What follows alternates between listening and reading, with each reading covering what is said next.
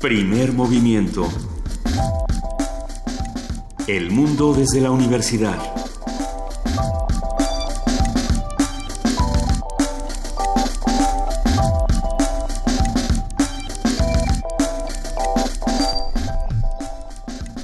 Buenos días, son las 7, 7 de la mañana y este es primer movimiento. Ya estamos en la cabina. Luisa Iglesias, buenos días, Luisa. Hola, ¿qué tal, Miguel Ángel Quemain? ¿Cómo y estás? Y Juana Inés de esa. Hola, Juana Inés. ¿Cómo están? Buenos días. Oye, ¿alguien durmió ayer con la, con la noticia que le dio la vuelta al mundo y que, por supuesto, despertó todos los tweets, todos los ensayos, todas las columnas y todas las primeras planas del mundo, probablemente? ¿El Acuerdo de París? Pues un poco, ¿no? Sí, sí se desbordó un poco esta noticia por todos lados. Oh.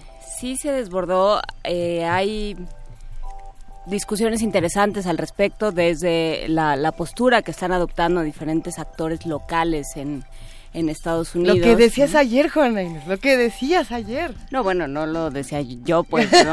o sea, ha estado, ha estado dando vueltas ahí eh, como una forma de ejercer un, un federalismo bien entendido, digamos, cada quien, sí, el, hay un poder ejecutivo, igual que el poder ejecutivo de Así manera es. unilateral entró al Acuerdo de París, el Poder Ejecutivo se salió, porque sí fue, hay, hay que recordarlo, no fueron eh, tratados ni, ni acuerdos que hayan pasado por el Congreso, fueron a través de, de una orden ejecutiva de Obama, se incorporaron y a través de una orden ejecutiva de Donald Trump se salió Estados Unidos del Acuerdo de París. Entonces, bueno, Sin vamos a ver qué es lo que sucede, eh, que hay que ver cómo, cómo reaccionan los actores internacionales. eh, Esperemos que la, la fuerza de la oposición en Estados Unidos sea suficiente para contener la desbandada ¿no? y lo vamos a platicar más adelante el día de hoy. A mí me llama la atención pensar que esta es una decisión que no es inmediata, si bien eh, muchos la han calificado como una desgracia internacional, que lo es, entre ellos Bernie Sanders, por ejemplo, muchísimos tweets eh, de, de los diferentes gobernantes y autoridades de otros países. Eh, el asunto es que esto va a tardar tres años. Y en esos tres años tampoco sabemos qué va a pasar con Donald Trump. eh, Y, dados los pronósticos, no, de- no decimos que esto sean eh, menos malas noticias, porque lo que, lo que se está rompiendo es precisamente el pacto internacional y este acto comunitario que se había dado entre tantos países.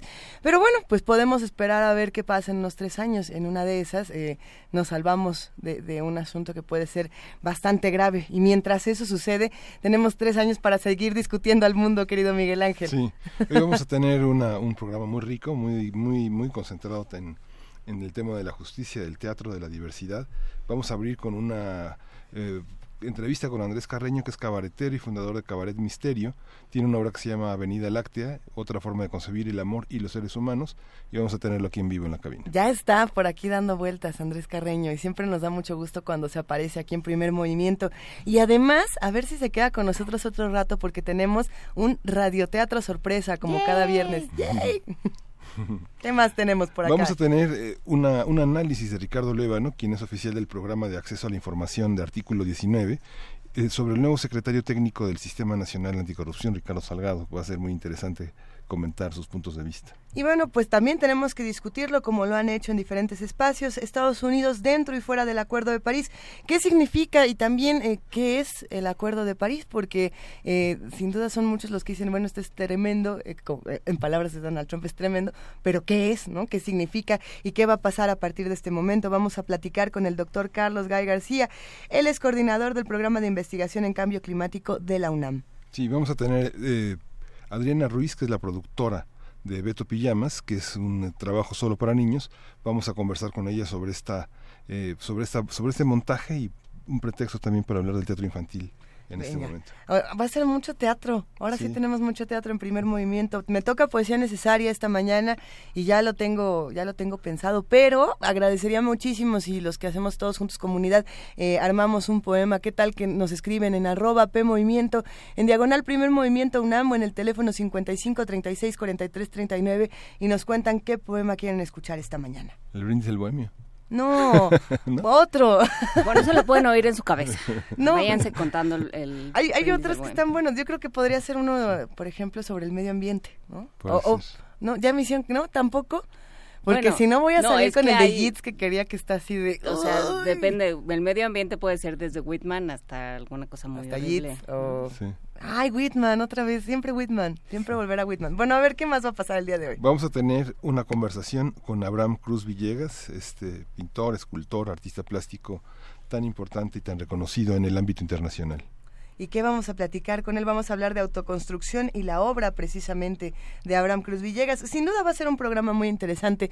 Los invitamos a que se queden con nosotros de 7 a 10 de la mañana, recordando que hoy es viernes de complacencias y que por lo mismo todos podemos hacer la música aquí en primer movimiento, no con nuestras mesas, no con nuestras manitas, sino con las recomendaciones que vamos dejando en arroba P Movimiento. Por ejemplo, arroba Roja Razón, a quien le mandamos un abrazo, nos está pidiendo Tierra Luna de Eugenia León y con arrancamos.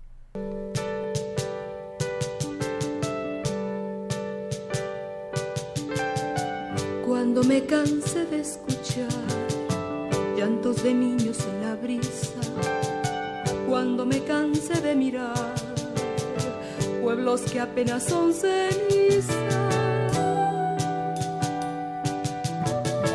me iré con lluvias estrelladas que son diamantes en el barro, glacial cometa de miradas, viva la noche y desamarro.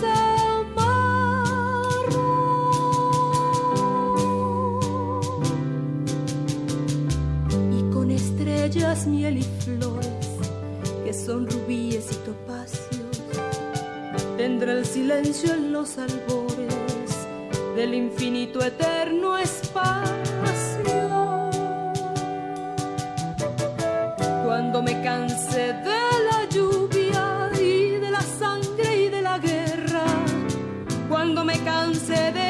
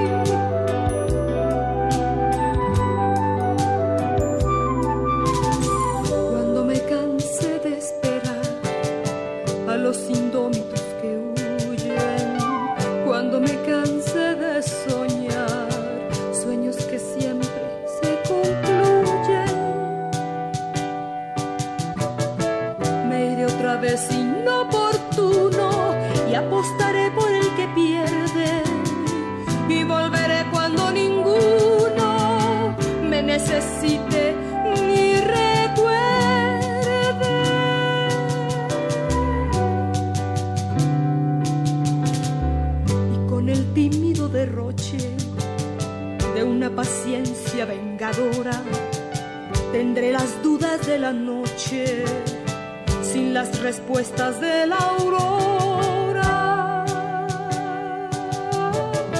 Cuando me canse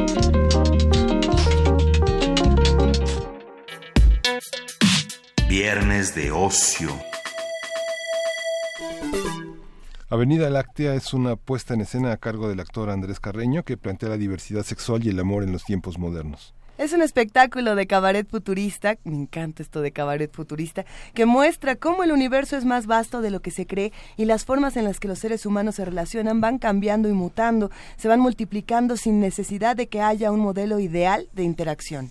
A partir de la puesta en escena conversaremos sobre esta propuesta con respecto al amor, las relaciones, la idea de la pareja y su pertinencia en estos tiempos. Nos acompaña ya está en cabina Andrés Carreño, cabaretero y fundador de Cabaret Misterio, compañía con la cual celebra más de 14 años.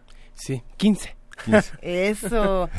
es actor, dramaturgo y director y especialista en temas de equidad de género y diversidad sexual.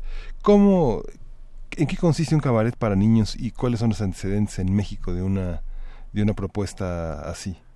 Pues bueno, esta no es este para niños, pero respondiendo a la pregunta, eh, pues por allá hay algunos montajes. Eh, la Reina Chulas hicieron una cosa que se llamaba Ofidia, no me acuerdo bien del nombre. Tito por ahí hizo algunas cosas, pero la verdad es que yo soy eh, por lo menos que yo tenga este eh, en conocimiento, soy la única persona que lo ha hecho de manera constante.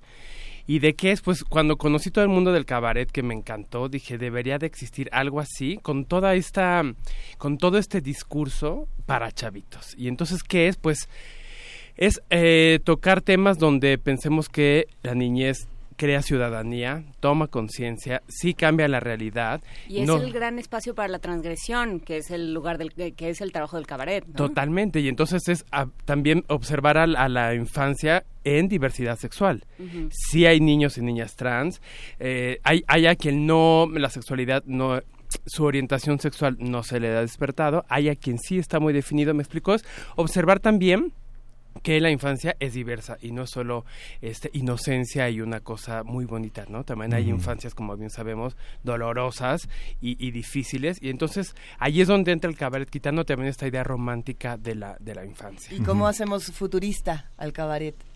En este caso de la Avenida Láctea, pues porque todo sucede ya en el espacio, las personas solo, solo nos podemos conocer a partir de las redes sociales.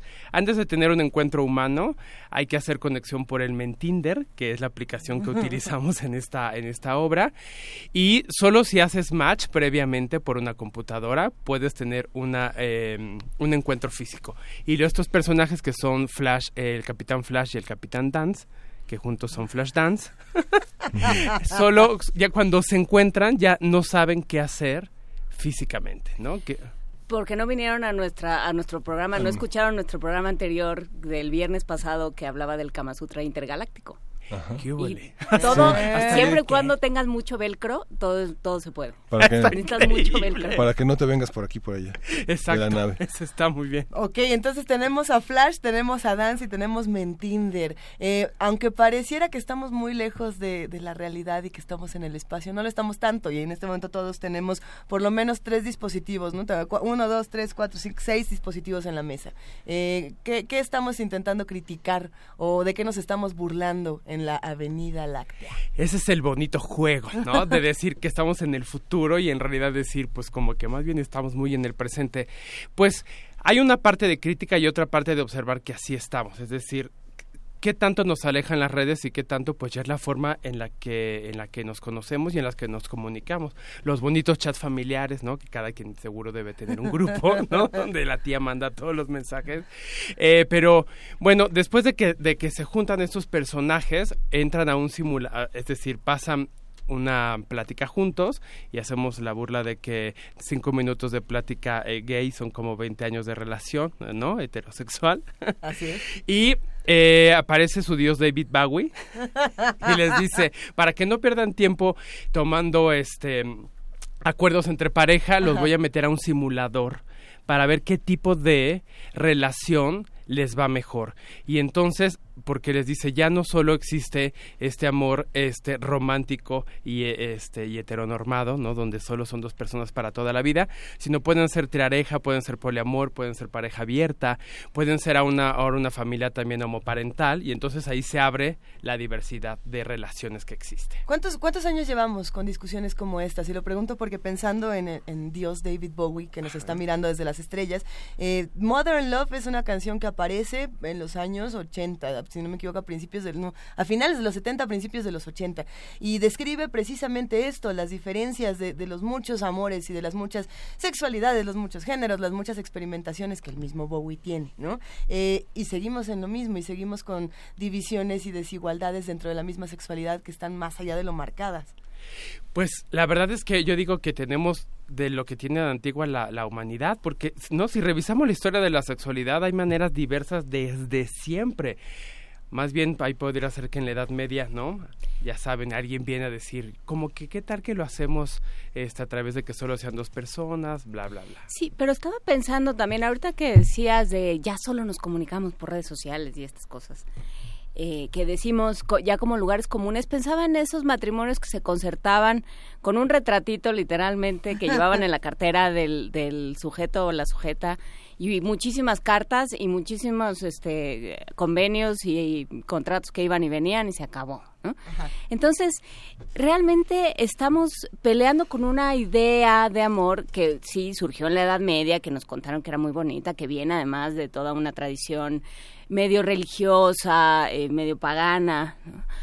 pero, pero que no es nada tampoco, o sea, tirarse ahorita a la desgracia y decir ya los seres humanos no, este, ya no conviven, ya no van a tomar helados, ya, pues son diferentes acuerdos a los que vamos llegando, ¿no? Y ahorita que decías cabaret futurista, yo pensaba en esa película de Flash también, donde salía, salía Freddie Mercury o solo cantaba Freddie Solo Mercury. era la música. Era, eh, eso sí era como cabaret futurista. Yo creo que eso sí nos dejó muy malitos. ¿eh? El, Pues el emperador Ming, para. Yo de- De ahí, ahí te quedaste ya. Sí, también es que como bien dices el show eh, habla también de mientras hay un sector diciendo solo existe un núcleo de familia eh, único y, y- y- y genuino, pues es decir, no se han dado cuenta que la discusión ya está dos siglos adelante y no porque ese no exista, claro que existe y tiene su validez, pero simplemente hay muchos y es un poco lo que tratamos de hacer eh, eh, en la obra. Como bien dices, es de satanizar, es una palabra de pastorela, pero de satanizar las redes y que, porque lo que vemos en la obra es que sí hay un encuentro después de todo y, y toman decisiones amorosas y toda esta cosa, pero es abonar al- a, también a quitar al, al otro discurso de decir, mientras ustedes discuten eso, bueno, la Ujú. realidad ya nos rebasó y, El siempre nos ha estado alcanzó, rebasando, sí, ¿no? El destino nos alcanzó. Exacto. ¿Y cuántos actores hay en escena? ¿Cuál es la perspectiva este de dirección? ¿Cuánto dura el espectáculo? ¿De dónde saca uno actores para cabaret? Somos dos actores, es César Ríos eh, y yo. Em, eh, el cabaret un poco funciona, al menos el que yo hago es, yo tengo la, en este caso la, como la iniciativa y eh, hago un guion y luego cuando entra el otro actor, pues por supuesto va metiendo totalmente de su, de su cosecha. ¿De dónde sacamos actores de cabaret? Pues un poco nos vamos formando en el, en el camino. Eh, César ya ha trabajado conmigo, tiene un gran sentido del humor, tiene también un gran uso de- del, del doble sentido que hacemos mucho eh, uso de este de este herramienta en este espectáculo lo que es diferente acá pues otra vez es que hacemos un uso de doble sentido sin machismo, sin misoginia, sin homofobia y entonces recobramos esta cosa mexicana tan divertida del humor, pero eh, desde otra perspectiva, ¿no? Cambia mucho el humor cuando viene a partir del gozo de las dos personas y no de la humillación y demostrar la superioridad de una de las dos personas en esta discusión.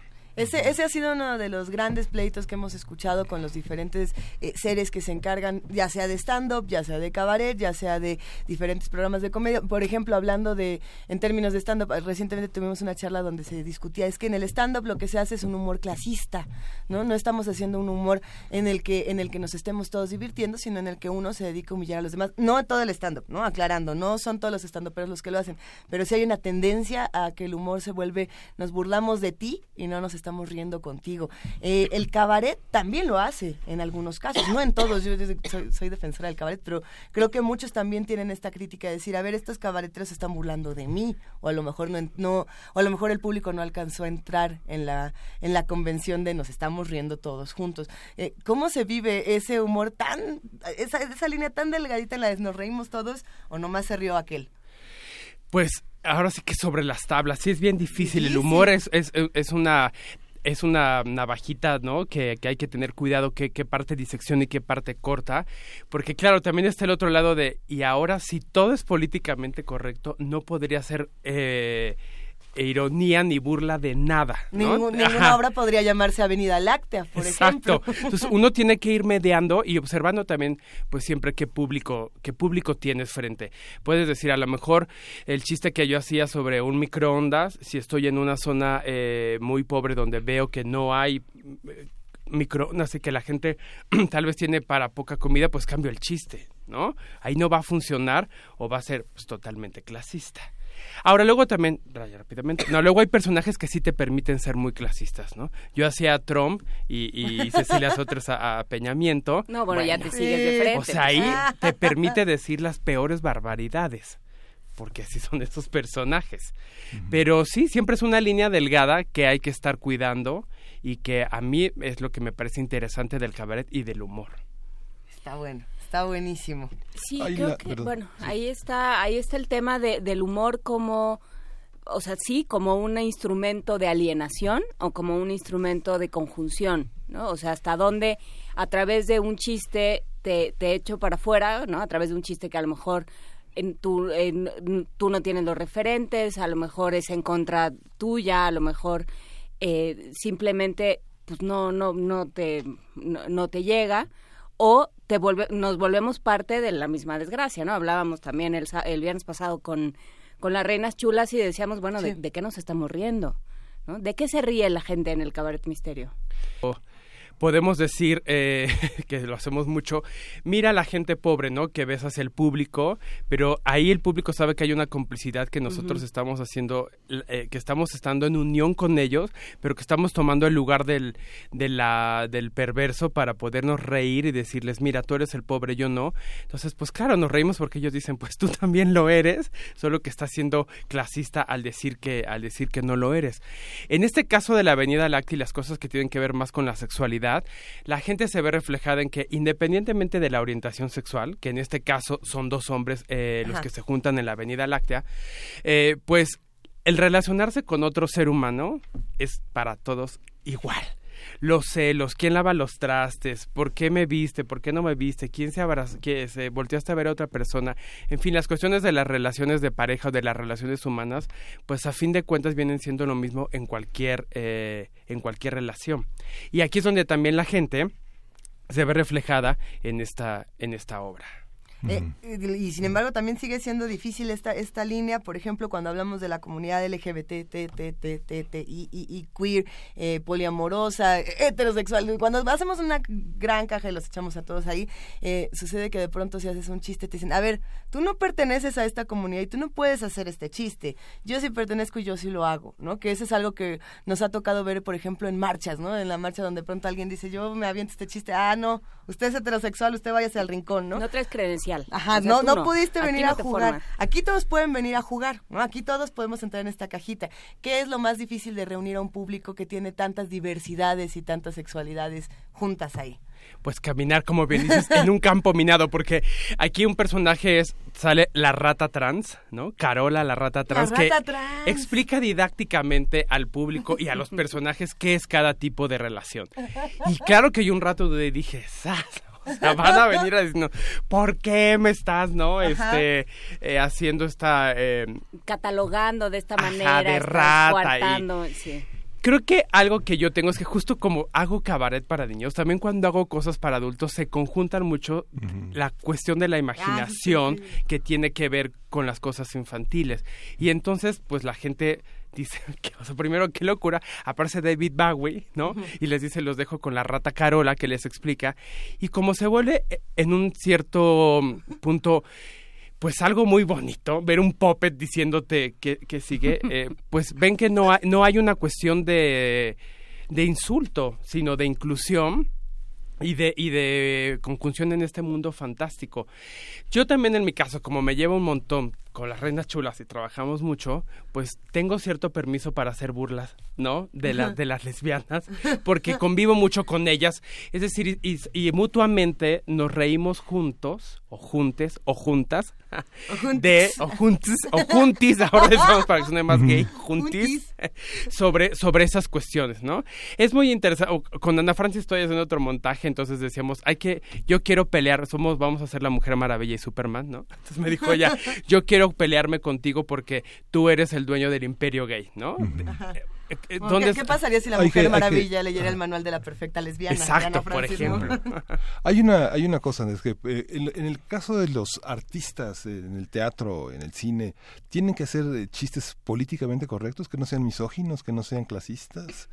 No sé, uno piensa, por ejemplo, en la gran literatura clásica, digamos, existe, en el mundo existen pronazis, existen misóginos. ¿Eso ya no tiene que estar en la literatura o solamente es en las relaciones humanas donde tenemos que cuidar, no, no lastimar a nadie? Ay, así traen tiempo. Ah. eh, yo digo, o sea, puede existir siempre y cuando, bueno, primero, pues claro que todo existe uh -huh. de entrada.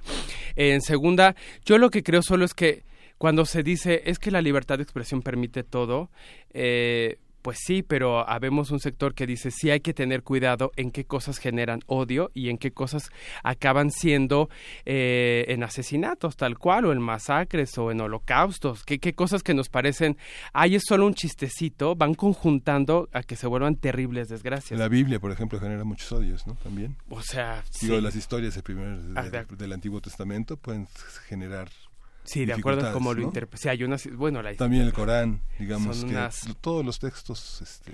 Ahí podríamos, ¿cuál es la reinterpretación que le hacemos a estos momentos y que tengan que ver con la actualidad y con, con una, eh, eso, con una visión de inclusión y de diversidad? Pero es que si no, pues se nos permite todo. Y entonces, pues uno se puede burlar de todas las personas en todo momento, que es, como dices, eh, también habría que ver, ¿no? Hay, hay, del Corán, aprender un programa en la televisión. abierta y decir, bueno, si hay una diferencia hasta literaria inmensa, ¿no? Hay años luz, eh, pero yo sí creo que es que luego hay gente que dice, no, pues es que yo no soy misógino, sino que estoy retratando lo que veo en la realidad. Digo, bueno, pues entonces no hagas arte. No, pues ya, ya está la realidad ahí. Hay yo digo que hay que tener, hay ciertos chistes que no, o sea, en este país con tantos feminicidios, no se puede hacer un chiste misógino si viviéramos en un país en el que eso ya lo superamos, tal vez nos daríamos el chance de poder hacer cierto, cierto chiste, pero aquí, o sea, por los niveles también de violencia que tenemos, pues hay que sí hay que tener mucho cuidado. Pero hay, hay comediantes, por ejemplo, que tienen este esta ¿cómo se le dice? esta premisa de decir, primero yo me burlo de mí para poderme burlar de todo lo demás, o primero yo me expongo y hablo de lo que yo soy y, y, y ahora sí que lo pongo un poquito en la tierra para que todo el mundo se pueda reír y después le entramos a los demás temas. ¿Qué tanto expones de ti en, en Cabaret Misterio? ¿Qué tanto expones de tu propia persona en Avenida Láctea? Pues todo. todo. Siempre parto, sí, de, de, hablar de las cosas que me estén sucediendo eh, en, en, la cabeza, pero pues justo es eh, en la Avenida Láctea hablar de estas relaciones, eh, de las relaciones gays y en este caso de las relaciones gays masculinas, donde qué tanto hablamos de los sentimientos, qué tanto no hablamos de los sentimientos, qué tanto también se nos ha dicho que tenemos que irnos solo por la vía sexual y no emotiva. ¿Qué sucede cuando nos enfrentamos abiertamente al deseo. ¿Qué pasa cuando se rompe la cuestión de la, de la aplicación eh, y estamos frente a frente? Sí, siempre parto de... ¿Y qué tanto, no, estaba pensando qué tanto has crecido en una sociedad que dice, yo no tengo nada contra los gays, pero porque hacen alardes? Sí, de, yo Hijo, te quiero como eres. Dice, Ay, gracias. pues no, se ha sido, justo eso también, pues lo platicaba mucho con Ana Francis, todo el recorrido que hace uno en tanto eh, artista LGBT que te metas TT, para poderte parar en un escenario y decir, esto soy y este es mi discurso. Uh -huh. Pues sí se ha trabajado demasiado. En, en, en, también en plantar y decir, puedo, lo quiero hacer abiertamente y este es el discurso que manejo. Y yo un rato también decía, pero ¿cómo lo voy a hacer si hago cosas para niños y entonces un montón de familia? Y ahora dije, pues es que es mi discurso en todos los lados en, en uno y en otro la inclusión y la diversidad pues hay que chambearle, hay que tomar varios taller, mucha terapia, ¿no? También, y, y juntarte a- a- con gente aliada que te, te haga este, empoderarte. Y mucho sentido del humor y mucha inteligencia. ¿Cómo se conjugan el sentido del humor y la inteligencia? Pues para mí es uno de los mayores placeres, encontrar la cuestión del humor y tener esa catarsis, eh, pues a nivel intelectual, que es lo que hace la risa, que no te, no te conjunta emotivamente, sino te hace a través de la mente, y entonces también te permite tener un alejamiento y decir, ay, qué chistoso lo que le pasó a esa persona, a mí nunca me ha pasado, y después dices, ups, no, creo que también O yo se lo hice. Ajá, o yo, Yo se se lo, hice, ajá, o a mí me ha pasado. Eh, pues para mí ya vivo constantemente, mi cabeza ya solo piensa en humor todo el tiempo, ¿no? A veces veo cosas que son muy dramáticas. Ahora me pasa eso, veo, si veo algo demasiado eh, triste, pero sin sentido del humor, o sea, no, me parece así, me aburre. Pero si veo una, una, co- me puede hacer reír algo muy, digo, me puede hacer conmover algo muy irónico. Yo creo que ya por cuestión de, de, De formación. de formación o de deformación. Exacto. Exacto. hay, hay algunas críticas y autocríticas que también se le puede hacer a- al humor y a la comunidad LGBT y a, la- y a todas la- las T's, U's, I's y demás, eh, pensando, por ejemplo, en si estos nuevos modelos que se están generando, que ya se habían generado, son realmente nuevos o son... eh, los mismos modelos con diferentes personajes, ¿no? Pensando, por ejemplo, en una anécdota que, con- que comentamos precisamente aquí en Primer Movimiento y en otros espacios, era eh, cuando nos fuimos todos juntos a la marcha, a la marcha LGBT, a del orgullo gay, y entonces conocimos a muchos integrantes de la comunidad trans eh, que se, digamos, se transformaron de mujer a, hombre, ¿no? Y que no querían ser saludados de beso por otros hombres porque ellos habían tardado mucho tiempo en volverse hombres y entonces ¿por qué iban a saludar a otros a otros hombres de beso y por qué? Y entonces dice uno, bueno, a ver, ¿y por qué no? ¿Y por qué no, pues nos podríamos saludar todos de beso y por qué no podríamos todos darnos un abrazo y por qué no podríamos caminar todos juntos? Es decir, eh, tengo todo este proceso de transformación para llegar al modelo heteronormativo por el cual eh, yo quería llegar en primer lugar a este proceso de transformación. ¿Cómo criticamos eso y cómo también somos autocríticos de estos modelos? Bueno, a mí me- primero me encanta esta cuestión de, la teoría de la sexualidad porque se vuelve como matemáticas, se los juro, ¿no? Se vuelve así de Trigonometría avanzada. trigonometría o ta- tabla periódica de eh, cuando tengo este elemento. de- Primero, pues sí, partimos de que todas las personas fuimos educadas de una manera eh, machista, donde vimos que todo lo Binaria. y entonces, pues, una cosa también es mi orientación sexual, ¿no? Si me gustan hombres, mujeres, y otra cosa es mi identidad. Y entonces, claro, muchas personas trans, cuando hacen su transición, pues el modelo que tienen de identidad de género es totalmente binario. Y entonces, bueno, ¿no? Yo, Andrés, voy a ser ahora una mujer trans, pero el modelo que tengo de mujer, pues es totalmente el que sabemos es sumiso, todo, todo este eh, estereotipo que tenemos. Y de hombre puede ser el mismo. Hago la transición, pero el, marco que yo tengo es un hombre totalmente machista. O ni siquiera hago la transición, simplemente eh, soy una mujer lesbiana y entonces cuando tenga una pareja mujer voy a decidir quién es el hombre y quién es la mujer en la relación, que eso es algo que se discute mucho.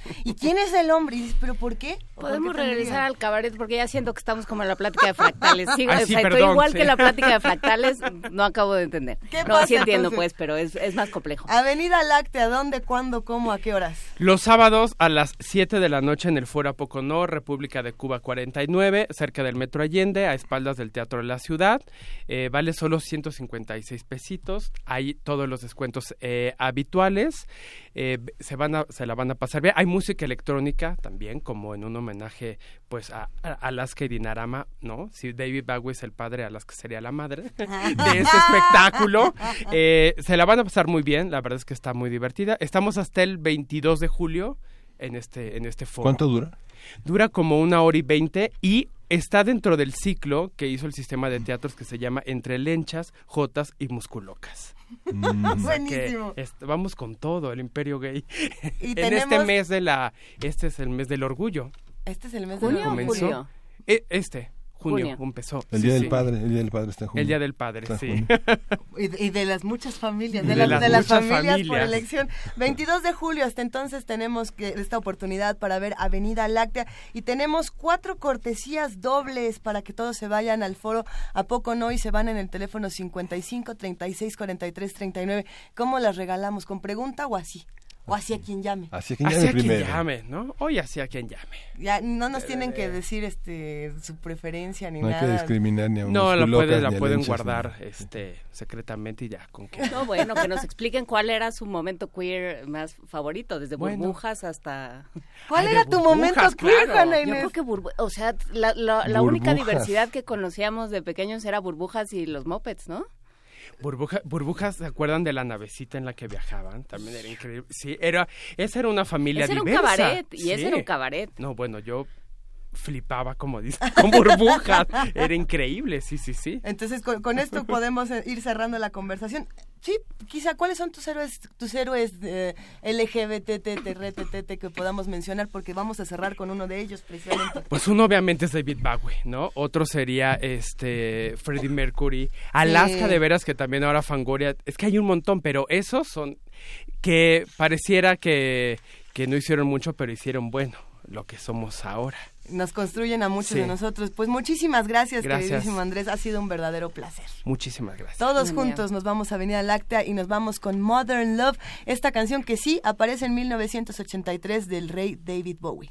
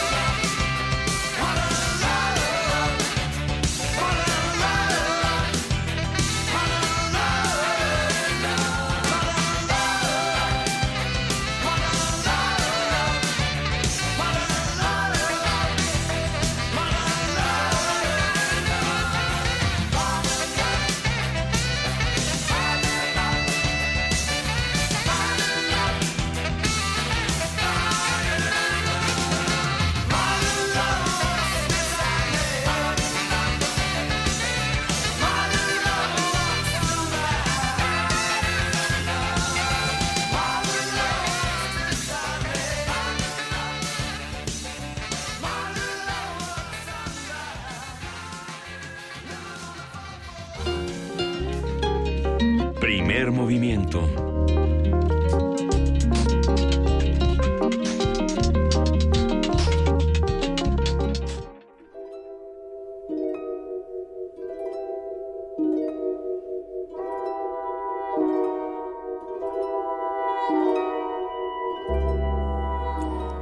El hombre de negro y el perrote, de Christine Ostlinger, publicado por Norma, adaptación radiofónica.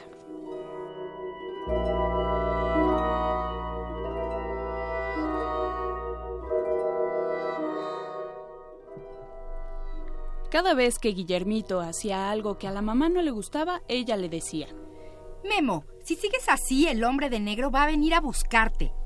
O también le decía, Memo, si sigues así, el perrote se va a aparecer y te va a morder. Memo pensaba muchas veces en el hombre de negro y el perrote, y los pintaba como se los imaginaba. al perrote se lo imaginaba muy bravo, con ojos brillantes y pelo parado, dientes de vampiro y lengua de diablo. Al hombre de negro se lo imaginaba grandísimo y corpulento, con las manos enormes, los ojos verdes y la cara roja como un cangrejo, el pelo parado y dientes de vampiro. Un día estaba en su cuarto tratando de desarmar el despertador para ver si podía entender por qué sonaba así. Acababa de quitar el último tornillo de atrás cuando se abrió la puerta. Eran el hombre de negro y el perrote, y ambos eran muy diferentes de como Memo se los había imaginado. Eran viejísimos y se veían muy deslucidos. El perrote se acostó junto a Memo en el piso. El hombre de negro lo miró, miró el despertador y movió la cabeza. Mm, sin desarmador no vas a llegar muy lejos. Entonces sacó un desarmador que tenía en el bolsillo de su pantalón y se lo entregó. Pero Memo no sabía muy bien cómo usarlo y se le resbalaba una y otra vez en el tornillo. Juntos se pusieron a desarmar el despertador y por fin, después de una hora, lo consiguieron. El perrote lanzó un aullido de satisfacción. En ese momento, oyeron venir a la mamá de Memo. El hombre de negro y el perrote corrieron a esconderse debajo de la cama. Cuando la mamá entró en el cuarto, Memo seguía en el piso. Se puso a recoger el engranaje del despertador y los tornillos que estaban regados por todas partes y mientras lo hacía le decía a Memo, Memo, si sigues así, el hombre de negro va a venir a buscarte. O también le decía, Memo, si sigues así, el perrote se te va a aparecer y te va a morder. pero a Memo eso ya no le importaba porque ahora sabía muy bien quiénes eran esos dos. El hombre de negro y el perrote se quedaron con él. Pasaban todo el día jugando y por la noche dormían todos en la cama de Memo. Solo cuando la mamá entraba en el cuarto corrían a esconderse debajo de la cama. El hombre de negro tenía muy buenas ideas. Cuando Memo no quería tomarse el tecito de manzanilla, se lo echaba al ficus. Y por la noche, si Memo se despertaba asustado y no quería dormir, le contaba unos cuentos muy divertidos. O pintaba unos muñequitos negros en la pared detrás de la cama de Memo. O traía a escondidas de la cocina sal y chocolate en polvo, mejorana, harina, pimienta y vinagre, y hacía una masa para jugar. El perrote, en cambio, no hacía mayor cosa. Se la pasaba durmiendo o gruñía de satisfacción.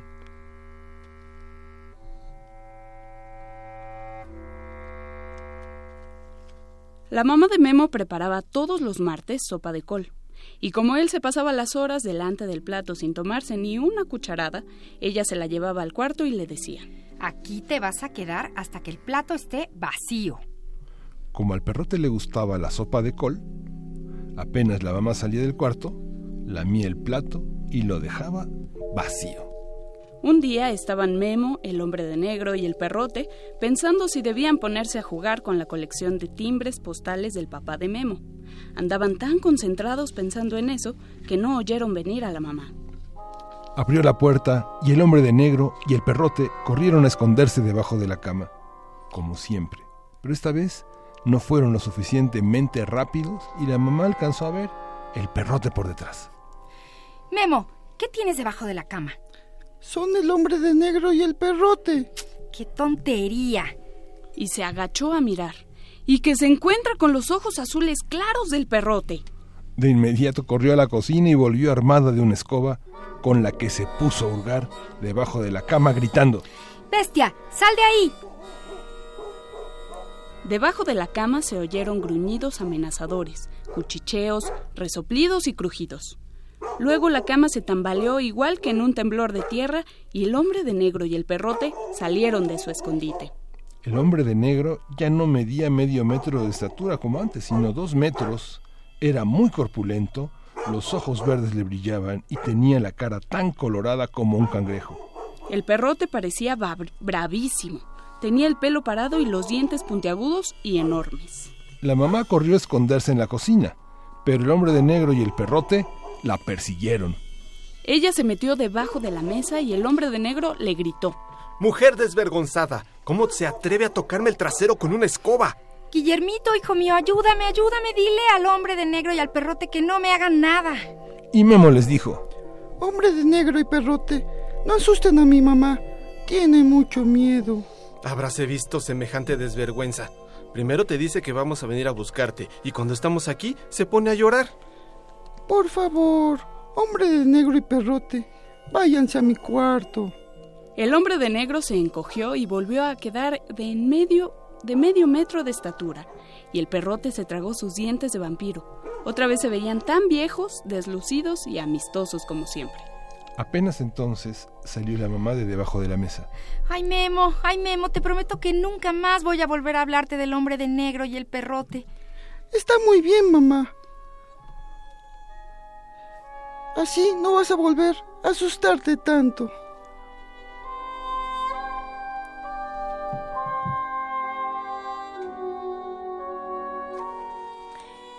El hombre de negro y el perrote, Christine Nostingler, publicado por Norma, adaptación radiofónica.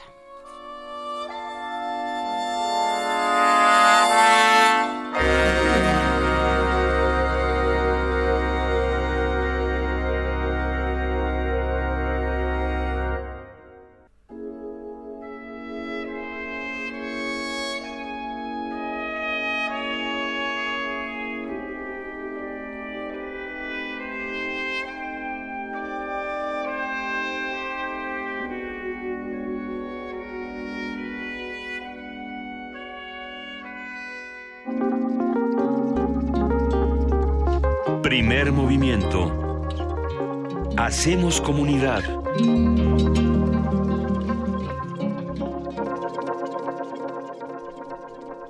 Les puedo aplaudir. Estuvo buenísimo este radioteatro. Hay que Bien. buscar a Christine Ostlinger, sobre todo lo que tiene para más chiquitos, porque tiene, Ajá. tiene novela juvenil, Bonsai y él entre nosotros, publicados también por Norma, creo, que, que sí están bien y que además ella siempre es una autora alemana, me parece que siempre, siempre está buscando la transgresión, siempre está buscando ese espacio donde la infancia, eh, la infancia y la, la edad adulta se trastocan. Y tiene una gran novela para muy chicos que se llama Conrado, el niño que salió de una lata de conservas. Ah, ya poco. Ok, no y sabía que era de ella. es de ella. ¡Qué o sea, es una, una mujer que está, una mujer soltera que vive en su casa y está viendo la tele en la noche y aparece un infomercial de un niño que, que viene en una lata de conservas. Entonces pide uno, le llega la lata, le pone agua y aparece Conrad y Conrad es un niño muy estructurado que le dice, pero ¿cuáles son mis límites? Porque yo como niño tengo que tener límites. Ay, pues no sé, haz lo que quieras. No, no, no, no, lo que yo quiera no. Así no funciona. Así no funciona. Entonces, es un, es un juego muy bonito entre ser adulto y ser niño. Y quién le enseña a quién. Y así es muy buena parte del trabajo de Cristina Oslinger. Hay que, hay que echarle ojo. Uy, está, eh, es que creo que ahí podríamos como retomar la conversación anterior, la que estábamos teniendo con Andrés Carreño, y precisamente juntar eh, en dónde el humor sí, en dónde el humor no y hasta dónde, ¿no? Pensando, por ejemplo, en las novelas juveniles, en, en los libros infantiles y en esta construcción de la identidad, que tanto lo hemos platicado aquí en Primer Movimiento, eh, hasta dónde el humor ahí entra, hasta dónde no, hasta dónde la transgresión. Eh, tenemos por aquí más música, tenemos mucho, muchísimos comentarios en redes sociales que vamos a ir compartiendo a lo largo del programa. Eh, un abrazo para todos. Y, además, un abrazo para el perro de Frida, para Ludwig, que, estuvo haciendo. ¿El perrote? El perrote, los efectos sonoros. ¿Qué recomendación musical tenemos para el día de hoy, queridísimo Miguel Ángel? A ver, La ¿cuál? For the Benefit of Mr. Kittel, de Beatles. Hay nada más.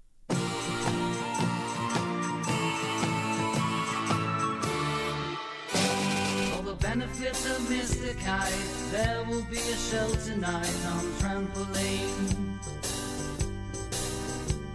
The Hendersons will all be there. Later, Pablo Frank is fair. What a scene!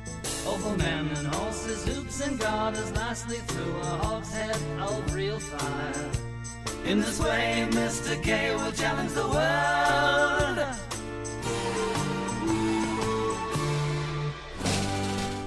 Celebrated Mr. K performs his feat on Saturday at Bishopsgate. The Hendersons will dance and sing as Mr. Kite flies through the ring. Don't be late. Mrs. K and H assure the public their production will be second to none.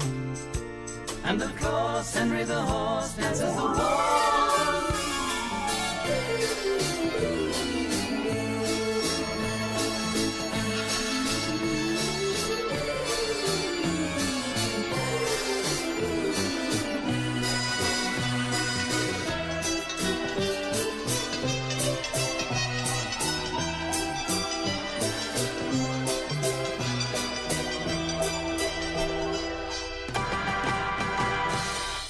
Begins at 10 to 6 when Mr. K performs his tricks without a sound. And Mr. H will demonstrate and Somerset's he'll undertake on solid ground. Having been some days in preparation, a splendid time is guaranteed for all. And tonight, Mr. Kite is topping the bill.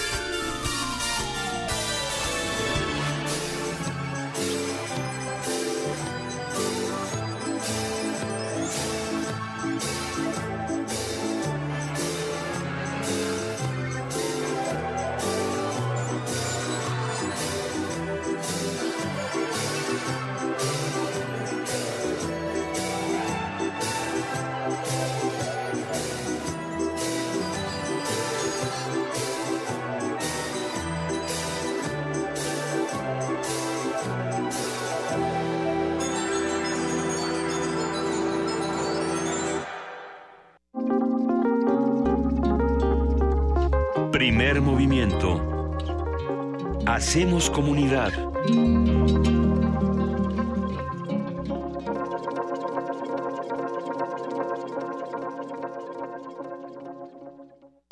Corte informativo.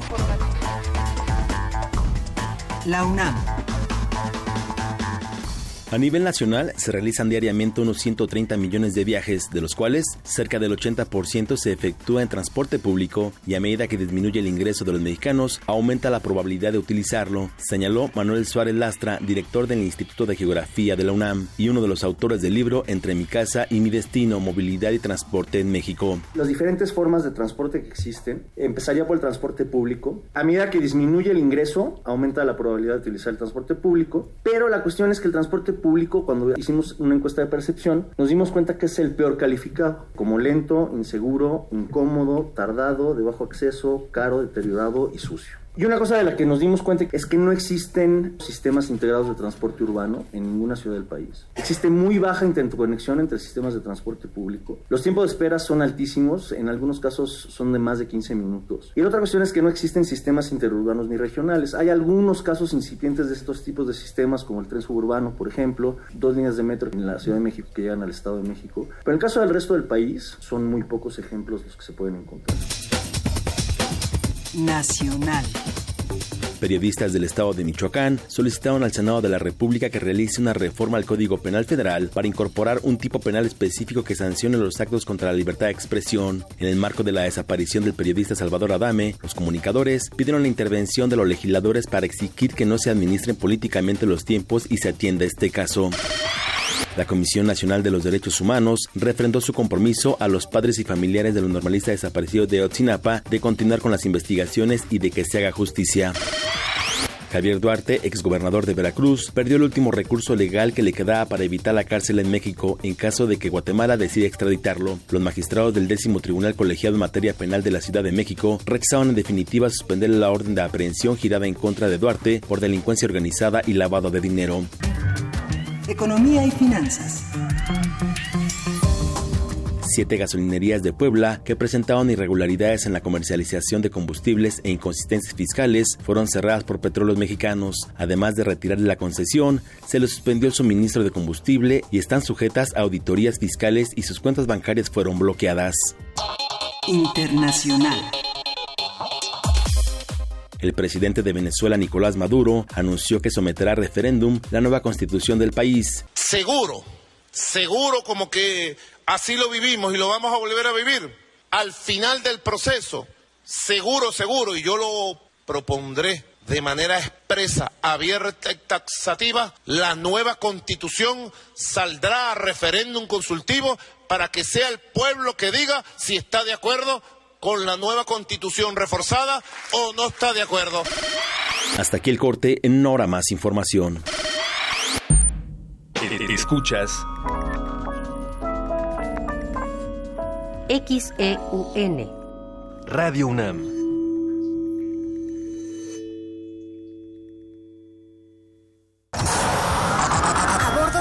De la nave de la Resistencia existe una habitación que nunca se abre. Excepto la última hora del último día de la semana.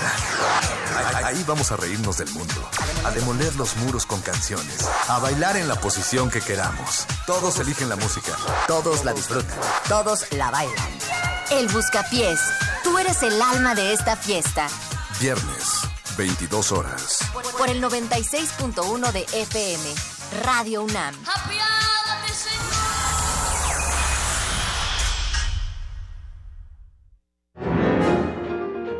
Ayón. Pensar el pensamiento crítico del arte. Con Otto Cázares. Se trata de saber qué hay de Ayón, qué hay de Tiempo Cultura en las producciones radiofónicas acerca de la historia del arte mexicano que se han transmitido por Radio UNAM. Claro, es que Radio UNAM cumple 80 años. Ayón. A partir del lunes 12 de junio en la programación de Radio UNAM. Dicen que hablando se entiende la gente.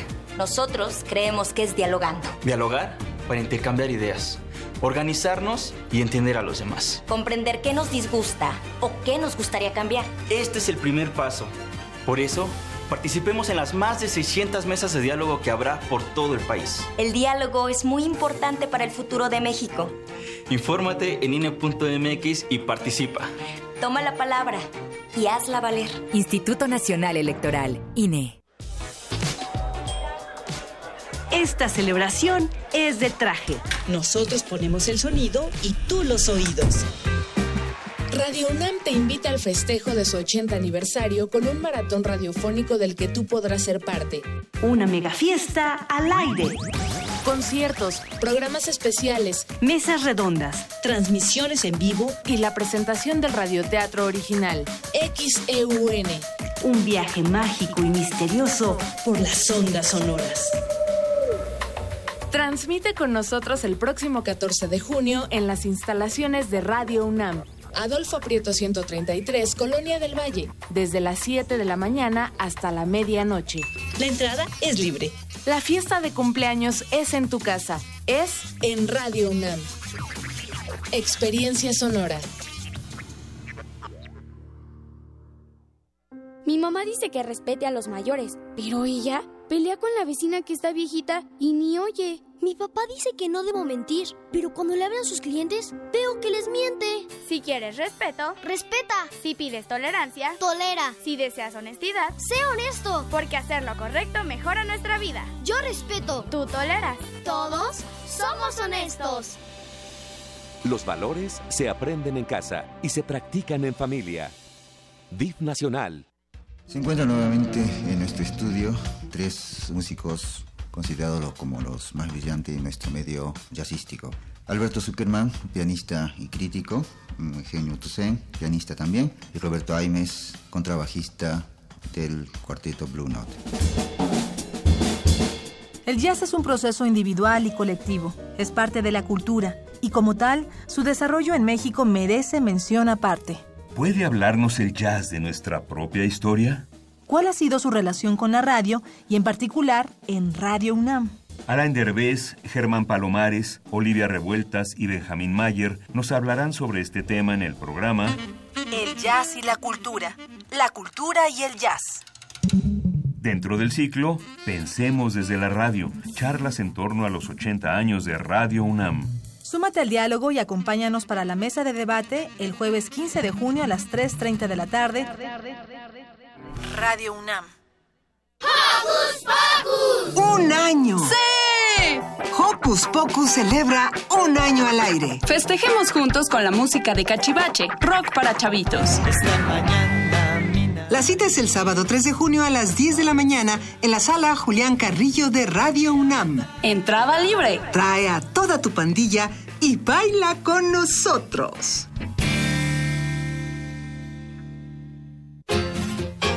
El motor de la radio universitaria cambia y se renueva. Acompáñanos a desmenuzar las entrañas del medio que estimula la imaginación en la mesa conversatorio. Los andamiajes de la radio universitaria. Las voces de quienes la construyen día a día analizan su presente y futuro. Conduce Octavio Serra. Participan Guam Radio, Ibero 90.9 y Radio UNAM. Únete al festejo de ocho décadas de Radio UNAM. Por el 96.1 de FM este 14 de junio a las 2 de la tarde. Radio UNAM, experiencia sonora.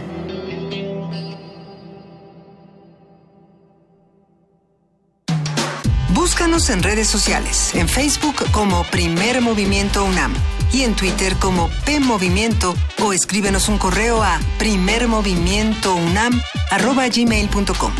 Hagamos comunidad. 8 de la mañana con 9 minutos nos escriben, nos llaman los que hacen comunidad con nosotros y, le- y les tenemos cosas, les tenemos regalos, querido amo de los boletos. Sí. Eh, tenemos cinco pases dobles para Las aventuras de Burantino. Es el sábado 3 de junio a las 13 horas en el Teatro El Galeón del Centro Cultural del Bosque, ubicado atrás del Auditorio Nacional. Los ganadores deberán recoger los boletos media hora antes de la función en la mesa de relaciones públicas que estará al lado de la taquilla. Las aventuras de Burantino es un cuento de Alexei Tolstoy, adaptación para teatro de títeres y traducción al español de Slavko Malenov con Mikhail Vasilev, que es un verdadero ¿El mero del- mero? El mero mero de los títeres, Miguel Ángel Morales, Blanca Ferreira, Lebardo Márquez y Guillermina Pérez.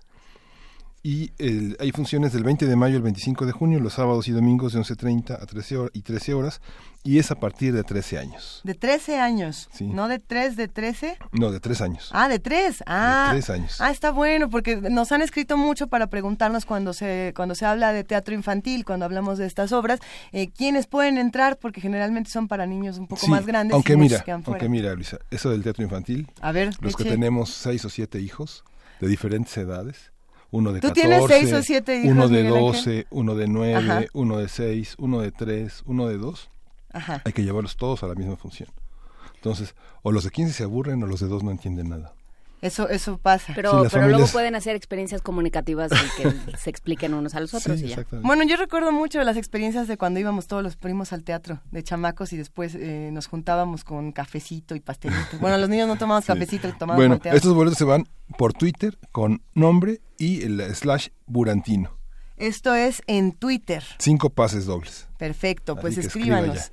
Arroba P Movimiento, diagonal Primer Movimiento UNAM y teléfono 55 36 43 39. Ahí Andrea González nos dijo que si no queríamos dedicarle todo el programa a Bowie en la curaduría musical, pero hubo quien también dijo que los Beatles estaban resabrosos para la mañana.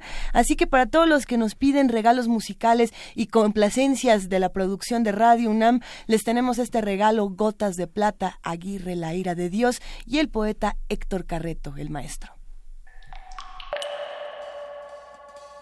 Gotas de plata. El cine en dosis homeopáticas.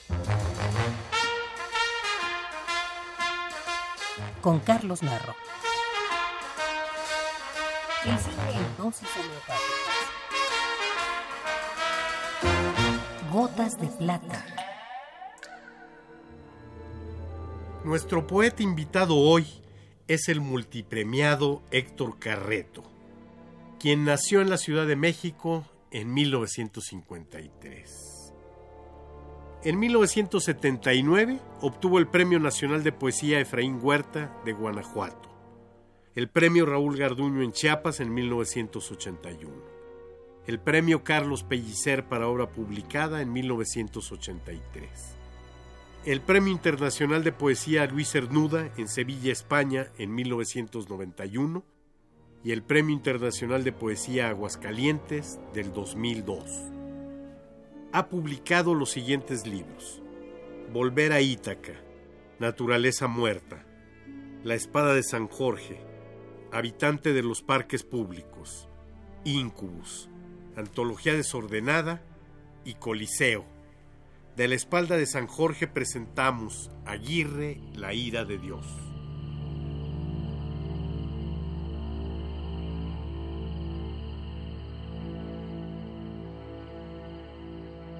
La serpiente nos prometió no una manzana, sino un árbol repleto de manzanas doradas.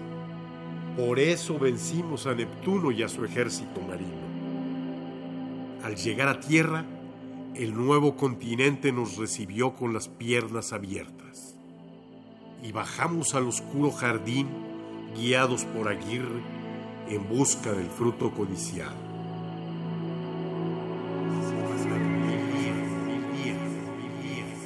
Pasaron mil días, mil noches, hasta habernos convencido de caer en la pesadilla de algún dios salvaje, pues las víboras multiplicadas no se parecían a las que estábamos acostumbrados, ni la piel de aquellos hombres era del color de nuestra piel. Mil noches, mil noches, mil noches, mil noches. La fruta también desconocida, envenenaba nuestros estómagos. El sol, el sol, y el sol, único oro evidente, nos quitaba la cáscara del cuerpo y mandaba llamar a su ejército de insectos feroces. Cierto capitán, desesperado, prefirió bajar al río. Allí le fue peor. Se lo tragaron muy pronto los demonios. Mil noches, mil noches, mil noches. Y así pasaron mil días. Y mil noches. Mil días, mil días. Y la balsa giraba y giraba. Y Aguirre devoraba a su hija, creyendo que era oro su rubia cabellera. Gotas de plata. Si tiene alguna molestia, acuda al cine más cercano. Primer movimiento. Hacemos comunidad.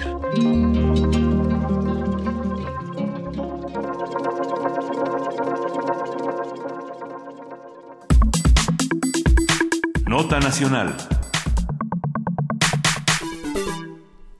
El martes pasado, Ricardo Salgado Perrillat fue elegido como secretario técnico de la Secretaría Ejecutiva del Sistema Nacional Anticorrupción. De esta forma, Ricardo Salgado será la cabeza administrativa del Sistema Nacional Anticorrupción y deberá brindar el apoyo necesario para que el Comité Coordinador, el Comité de Participación Ciudadana y el órgano de gobierno hagan su trabajo de acuerdo con la ley. Jacqueline Pechard, presidenta del Comité Coordinador del Sistema, destacó que la elección del secretario técnico es producto de la metodología y criterios establecidos para evaluar a cada uno de los 24 aspirantes originales. A partir de la designación de Ricardo Salgado, vamos a hablar sobre esta figura, sus encargos y compromisos y lo que falta por hacer en el Sistema Nacional Anticorrupción con Ricardo Lévano, oficial del Programa de Acceso a la Información, artículo 19. Buenos días, Ricardo, ¿cómo estás? Hola, ¿qué tal? Muy buenos días. Gracias por la invitación a artículo 19, siempre por parte de Radio UNAM. Gracias, eh, Ricardo. ¿Cuál es la trascendencia, cuál es la importancia, qué significa que hayan nombrado a un personaje como Ricardo Salgado frente a la Secretaría Técnica? Bueno, primero que nada me gustaría expresar esta idea que con un presidente que tiene 14% de aceptación en las encuestas, con un contexto de corrupción, eh, ineficiencia de, de, instancias locales y procuración y administración de justicia, y 33 periodistas asesinados durante el sexenio de Enrique Peña Nieto, estos espacios ciudadanos pues son trascendentes y la verdad estamos ante un oasis, un oasis en medio de un desierto de designaciones y de decisiones lamentables por parte del gobierno federal y por parte de algunos grupos políticos que han intercedido o han intervenido para que la ciudadanía no alcance estos espacios. Eh, la trascendencia del secretario técnico definitivamente eh, no es no es no es un espacio político, sino es el encargado de ejecutar decisiones eh, dentro del comité coordinador.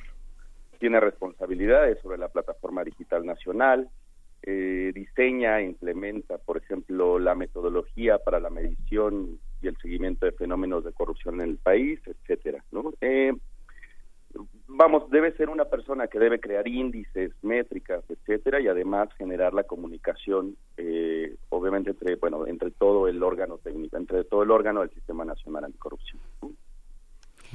¿Y, y qué tanto el, el perfil de, de este nuevo secretario técnico funciona? Pues mira, el, el perfil tiene en este momento un punto trascendental. No solo es el tema de las capacidades y la probidad, sino de lo inteligente y diligente que ha sido el Comité de Participación Ciudadana en el tema. Eh, este Comité de Participación Ciudadana, que además hay que felicitar, porque está Mariclera Costa, Pérez de Hacha, Jacqueline Pechard, etcétera, el día de ayer colocaron el instrumento técnico de evaluación algo que políticamente le ha costado mucho, al menos al proyecto de designaciones, donde se encuentra Fundar y artículo 19 desde hace ya varios años, han colocado un instrumento técnico que nos describe cuáles son las capacidades, en este caso, de Salgado Perrillat. No solamente de él, sino al menos de la terna. En este momento públicamente han mostrado por qué decidieron que él era la persona idónea también está ahí Alejandra Rascón y Max Kaiser. Eh, y bueno, dentro de todo esto lo importante, lo trascendente es que ese instrumento técnico describe la calificación de cada uno de ellos. Y bueno, eso los compromete políticamente, ¿no? Generalmente en las evaluaciones o en las decisiones siempre son populares y obviamente en ningún momento pues pretenden o intentan eh, esclarecer a qué se refiere o, o por qué definen un perfil sobre otro, ¿no? Generalmente esto genera pues relaciones políticas. Eh, ahí está el caso muy claro, por ejemplo, de el fiscal anticorrupción, lo platicábamos hace unos meses justamente en este programa, con Jimena, con Jimena Puente, ¿no? O con la intención de llegar de Jimena Puente y pues grandes personajes como Miguel Sarre, que al final, por la falta de decisiones o por la falta de una metodología adecuada, eh, sobre el perfil que tenía que liderar estos espacios, pues ellos también se bajaron. Eh, ahora, hablando del perfil de Ricardo Salgado, Ricardo Salgado no es la primera ocasión que intenta eh, ingresar a un espacio público o a un organismo de este tipo. Hay que recordar que él también postuló junto con las 158 personas dentro del proceso del INAI hace varios años, eh, cuando cambió el pleno de aquellos cuatro, que de hecho eh, Jacqueline Pechard estaba antes ahí, renunció previamente, y después se cambió por el pleno actual, ¿no? que de hecho eh, Acuña en este momento pues conforma también parte de este comité, bueno, de este del Sistema Nacional Anticorrupción, ¿no? Entonces, Perrilla ya tenía una, una historia y ahí la sociedad civil en algún momento se pronunció eh, por la falta de transparencia en algunas decisiones y sobre todo por por temas asociados a eh, San Fernando, por ejemplo, o Fosas de Cadereyta, do, algunos amparos que tenía eh, artículo 19 y en algún momento desde cuando bueno cuando era director de asuntos jurídicos del IFAI llegó a comentar bueno pues que no se podía aplicar un control de convencionalidad después de la reforma de derechos humanos del 2011, porque eso significaría hacer un análisis de todos los derechos humanos, ¿no? Eh, esta era un poquito la posición en aquel momento, estamos hablando de hace dos años aproximadamente, y, o dos años o tres, y nos preocupaba considerablemente esta posición no aperturista en materia de violaciones graves a derechos humanos. Obviamente las personas trascienden y bueno, en este momento, pues de acuerdo a las calificaciones y toda la confianza que le tiene la sociedad civil o varios sectores de la sociedad civil al Comité de Participación Ciudadana, pues creemos que este grupo ha tomado una decisión positiva y por algo habrán decidido esto. Hay, hay muchas críticas alrededor de, esta decisión, alrededor de Ricardo Salgado, que se han visto en diferentes medios de comunicación. Y, también se está hablando de otras cosas que aún faltan por decidirse. De las decisiones que no se han tomado. Ese es el, el verdadero problema con el sistema, ¿no? Se discute el asunto de la ley de archivos y del fiscal anticorrupción. ¿Qué hacemos con todo esto, eh, Ricardo Luébano? Y bueno, la ley, la ley general de archivos definitivamente tiene carencias. Ustedes saben que los controles políticos no cesan y bueno, pues tenemos un procurador cercano a la presidencia, tenemos una secretaria de la función pública que fue procuradora, ¿no? No quieren soltar la procuraduría para generar una fiscalía. Y bueno, evidentemente dentro del tema de archivos que es trascendental para generar memoria, para generar verdad, eh, hay que recordar que desde ahí se construyen las condiciones de verdad en muchos sentidos, desde esos archivos que se encuentran o la gente cree que están en un lugar eh, cerrado y lleno de moho, pues en realidad esa información es trascendental para generar historia. Y la ley de archivos, bueno, pues la Secretaría de Gobernación ha intentado, o más bien la propuesta es que la Secretaría de Gobernación sea quien dirija este espacio colegiado junto con el Archivo General de la Nación y bueno, la falta de autonomía en este tipo de materias, pues evidentemente lo que genera es eh, que sean controles gubernamentales y bueno pues eh, periódicos además no entonces eh, justamente por eso no es no es solamente halagar la decisión del comité de participación ciudadana sobre exponer sus calificaciones y sobre este proceso que ha sido la verdad muy positivo.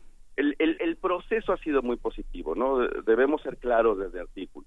Probablemente el perfil final haya sido o está siendo bombardeado por una serie de opiniones, porque además hay mucho cariño también, evidentemente, de, de parte de la sociedad civil por algunas otras, eh, algunos otros perfiles, porque bueno, pues ah, tienen una capacidad impresionante y son mucho más cercanos a la sociedad civil. ¿Como quiénes, por ejemplo? Por ejemplo, Alejandra, ¿no? Alejandra, Alejandra Rascón, que trabajó en Transparencia Mexicana, que ustedes saben que Transparencia Mexicana junto con el CIDE eh, y junto con INCO han impulsado mucho el Sistema Nacional Anticorrupción, la Ley 3 de 3, etcétera, y han sido personas que han trabajado, bueno, muchísimo tiempo dentro de la sociedad civil también. Por ejemplo, la Alianza para el Gobierno Abierto, Alejandra Rascón, pues jugaba, al igual que Eduardo Bojorques, evidentemente, y Pardina, pues han jugado o jugaron un, este, pues un hicieron un ejercicio muy importante de conciencia para la sociedad civil y de trascendencia al, platicar o al hablar constantemente con diferentes actores para poder reunir insumos y crear un gobierno abierto eh, en aquel momento, porque como ya no estamos ahí tampoco en ese espacio, pero bueno, la, intención inicial o, o, al menos los primeros planes, los primeros dos planes eh, de acción del gobierno abierto, pues fueron piezas trascendentales. ¿no? Sí, eh, en este sentido me, llamó la atención tu forma de empezar, eh, de, empezar la conversación, Ricardo Luébano, porque eh, en este momento en el que todo el mundo está tirado a la tragedia y anunciando el apocalipsis, por supuesto que hay un, eh, o sea, por supuesto que hay sobradísimas razones para tirarse a la tragedia y, anunciar el apocalipsis, digamos. No, no es tirarse a la tragedia, es simplemente contar lo que pasa todos los días. Pero, pero empiezan a rendir frutos de manera muy tenue, muy lenta, muy despaciosa. Empiezan a rendir algunos frutos ciertos esfuerzos ciudadanos. Sí, bueno, los procesos democráticos no son de un día para otro, ¿no?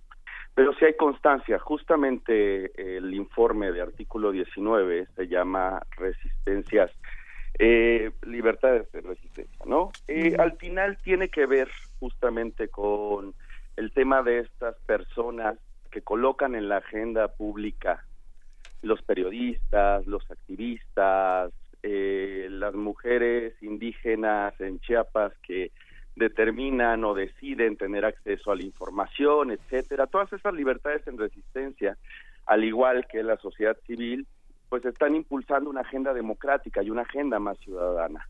La idea siempre política o partidista es que nos representan, ¿no? La intención siempre es que senadores y diputados nos representan. Ahora la, la perspectiva general ante la gran desconfianza que han generado los últimos gobiernos federales y evidentemente el acceso a la información nos hace replantearnos esta representación.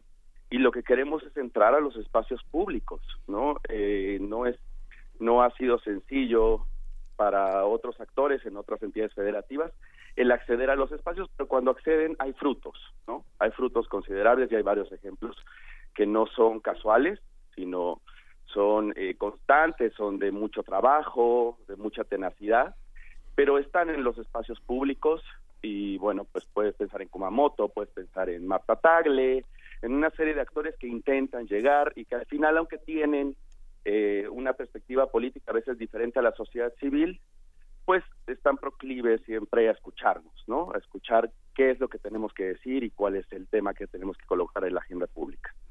Sí, bueno, ya, ya que estás mencionando, por ejemplo, a Pedro Kumamoto, podemos hablar de que se aprueba en Jalisco la reforma esta de sin voto no hay dinero, ¿no? Pensar en estas pequeñas victorias que de pronto tiene eh, la sociedad civil y la participación ciudadana, en estos pequeños triunfos.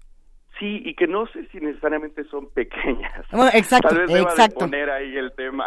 Justamente, que, para, que, que, podemos pensar en pequeñas a nivel de todo lo que está ocurriendo en el país, pero lo no lo son, definitivamente. Pero, pero sí son, No, son incluso, enormes, ¿no? incluso parecen pequeñas dentro de los periódicos, ¿no? Pero mira, por un lado, por ejemplo, una sociedad civil organizada ha costado mucho trabajo, muchos años. Estas estas personas que te digo, hace rato nombré algunos, ¿no? Eduardo Bojorquez, Sí, Pardinas, Aide Pérez de Fundar, eh, no puedo dejar de nombrar a Ana Cristina Ruelas también de Artículo, etcétera.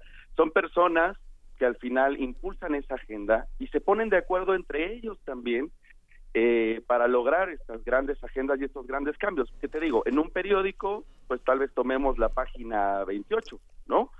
Pero al final, este, pues la, la, la mayor trascendencia de todo esto es que a la larga creemos que vamos a generar una nueva forma de construir democracia entre la sociedad civil, la ciudadanía, la población, incluso los que no son ciudadanos, ¿no? Migrantes, etcétera. ¿Qué sigue en la agenda ciudadana, digamos? ¿En, en qué están trabajando? Bueno, por supuesto, artículo 19 tiene montones de cosas de las cuales preocuparse y ocuparse en este país, pero, pero ¿dónde están sus líneas de acción? Bien, pues mira, hay, hay varias líneas de acción, evidentemente, hablando de lo que decía al principio, sobre el contexto de corrupción e ineficiencia de las instancias de procuración y administración de justicia. ¿no? Eh, es lamentable lo que está sucediendo con los 33 periodistas asesinados. Ustedes saben que en este año llevamos seis periodistas asesinados y el proceso alrededor de todo eso es una impunidad terrible. Eh, si bien el dolor que nos causa el asesinato a los periodistas eh, pues no no tiene no, no tiene un valor estadístico de ninguna forma eh, es, es trascendental considerar o pensar que las autoridades no están haciendo lo necesario para buscar a los culpables y entonces eso frustra, ¿no? Frustra a la ciudadanía, te frustra a ti como comunicadora, como periodista. Eh, nos, nos debe nos debe tomar a todos por sorpresa cada asesinato, cada desaparición, además, porque no solamente son asesinatos, las personas desaparecen y nadie sabe, no tienen ni idea ni siquiera de cuál es el proceso para buscarlo. Y esa impunidad es la que molesta. La agenda de artículo 19 siempre ha ido a la exigencia hacia el Estado, a exigirles que esas instituciones enormes, esos elefantes blancos llenos de dinero, pues rindan cuentas, nos expliquen qué están haciendo y a su vez sean más eficaces y más efectivas, ¿no?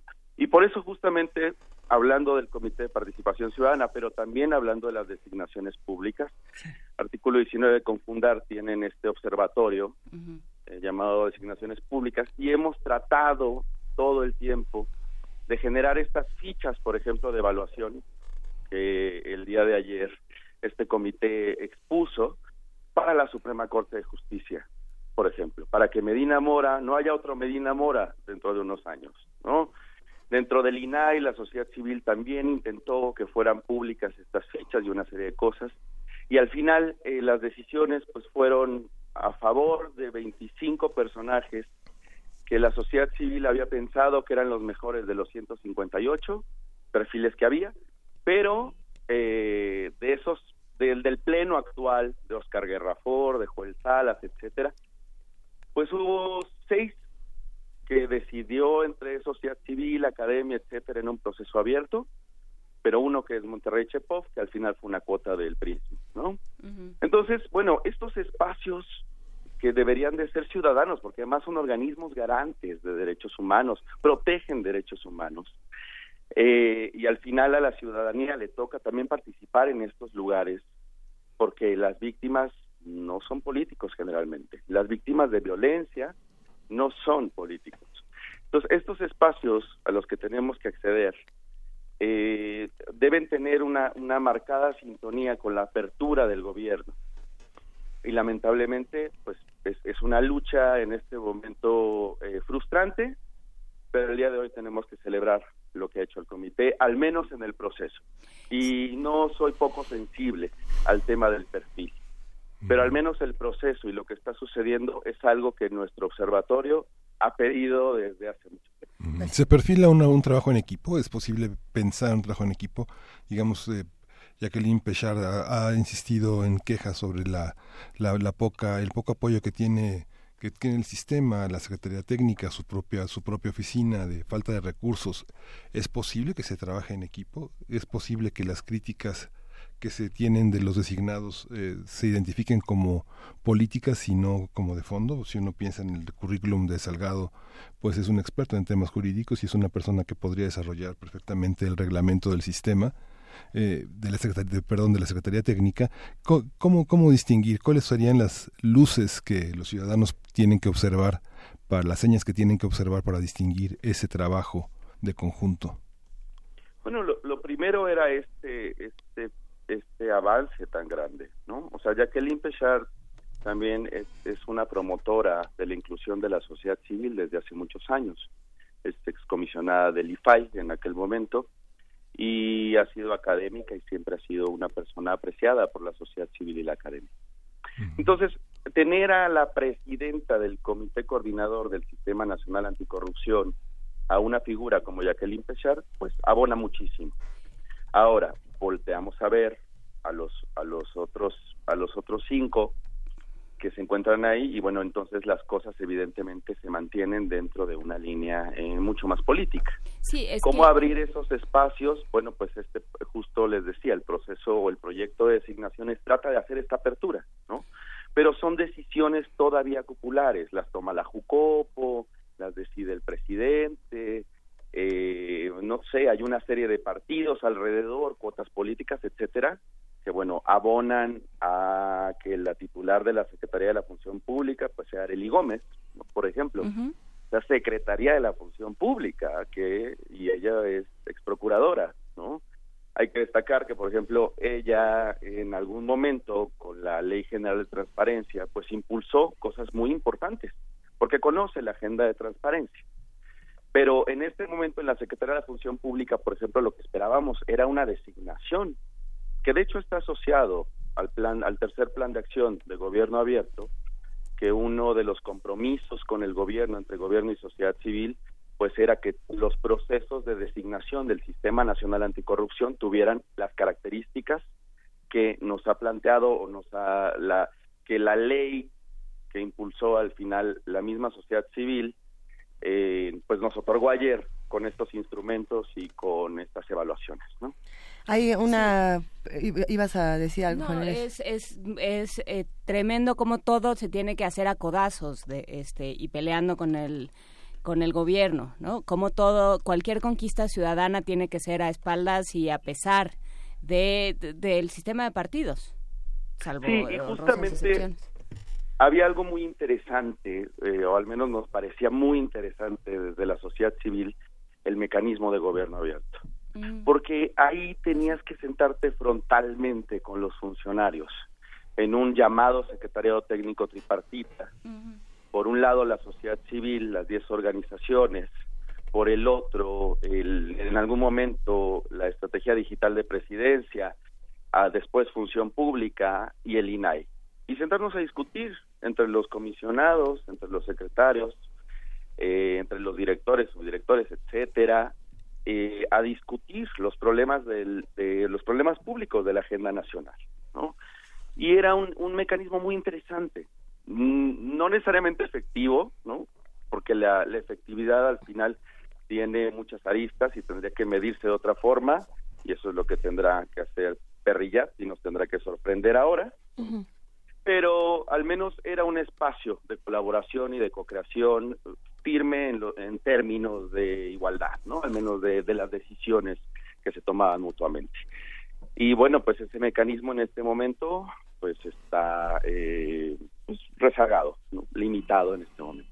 Pues mientras esperamos eh, y vamos viendo qué es lo que sucede, querido Ricardo Luébano, te agradecemos muchísimo. Le mandamos un abrazo a todos nuestros amigos de Artículo 19 y si nos lo permites, podríamos cerrar con una breve frase de Libertades en Resistencia, el informe precisamente al que todos debemos volver a acercarnos, eh, que dice así, dice, decidimos no acostumbrarnos al miedo ni a la impunidad. El miedo no nos inmoviliza, nos impulsa a saber que lo sentimos, que sentimos, que nos indignamos y por ende actuamos. La impunidad busca que nos paralicemos, pero nuestro andar demuestra que no lo estamos permitiendo. Muchísimas gracias, Ricardo.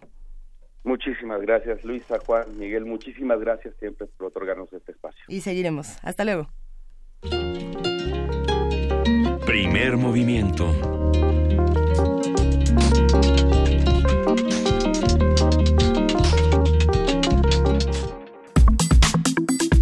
Nota Internacional. A pesar de la evidencia científica, los llamados de la ONU, la Unión Europea e incluso de transnacionales energéticas como Exxon, General Electric o Chevron, el presidente Donald Trump confirmó ayer la salida de Estados Unidos del Acuerdo de París. El mandatario dijo que este acuerdo es debilitante, desventajoso e injusto, ya que impide la libre expansión industrial. Afirmó que el plan firmado por 195 países otorga ventajas competitivas a naciones como China e India. El expresidente Barack Obama, principal impulsor del Acuerdo de París, confió en que en los estados, ciudades y negocios de Estados Unidos tomarán la iniciativa para llevar la delantera y ayudar a proteger el planeta para las próximas generaciones. Ed Murray, alcalde de Seattle y miembro del C40, que reúne a 91 ciudades alrededor del mundo contra el cambio, climático, reiteró ayer su compromiso contra las emisiones de dióxido de carbono y dijo que los esfuerzos en este ámbito continuarán en la región. Estados Unidos junto con China emiten el 40% de las emisiones de gases de efecto invernadero responsables del cambio climático. Al firmar el acuerdo, Obama se comprometió a reducir sus emisiones entre un 26 y un 28% para el 2025. Con su retiro, Estados Unidos se suma a Siria y a Nicaragua, países que no firmaron el acuerdo por razones muy diferentes a las que se están tomando en este momento. Podemos decir que Siria, por por lo pronto, es un país que se encuentra en, en una tragedia terrible y bueno, Nicaragua estaba en otro asunto que luego vamos a discutir de si pensaba o no que era muy ambicioso o muy poco ambicioso el Acuerdo de París, pero bueno, son otras razones. Para hacer un análisis de las posturas de Estados Unidos con respecto al acuerdo, cómo se organiza regionalmente y qué escenarios se plantean, conversaremos con el doctor Carlos Gay García, coordinador del programa de investigación en cambio climático de la UNAM. Carlos, eh, buenos días, ¿cómo estás? Hola, ¿qué tal? Buenos días. Aquí ¿Cuál- estoy. Eh, gracias. ¿Cuál es la eh, importancia de esta declaración que hizo Trump frente a la ciudadanía estadounidense diciendo que los, que los estadounidenses ya no iban a pagar más, ya no se iban a hacer cargo de este acuerdo draconiano con el Acuerdo de París? Eh, ¿Cómo se ve en la Sí. opinión pública? ¿Cómo se recibe por la ciudadanía estadounidense? Bueno, en realidad la- de, de las cosas, hay dos cosas que dice ahí que tienen, eh, que- bueno, básicamente está completamente equivocado, ¿no? Porque el Acuerdo de París eh, realmente casi se diseña eh, para satisfacer las necesidades de los Estados Unidos, que hay que decirlo, aunque de repente ejerce liderazgos, eh, en generalmente en términos de las ah, negociaciones en cambio climático ha sido un verdadero obstáculo. Hay una esto sus congresos esto cuando están dominados por los republicanos eh, por ahí no pasa nada que tenga que ver con esto hacerle caso a ningún tratado internacional. Entonces lo que ocurre con este del tratado de París o el acuerdo de París es que básicamente se diseña esto para tratar de cubrir las necesidades de Estados Unidos por un lado y en cierto sentido de China por el otro para que Estados Unidos no tuviera que no tuviera problemas al pasarlo por su Senado.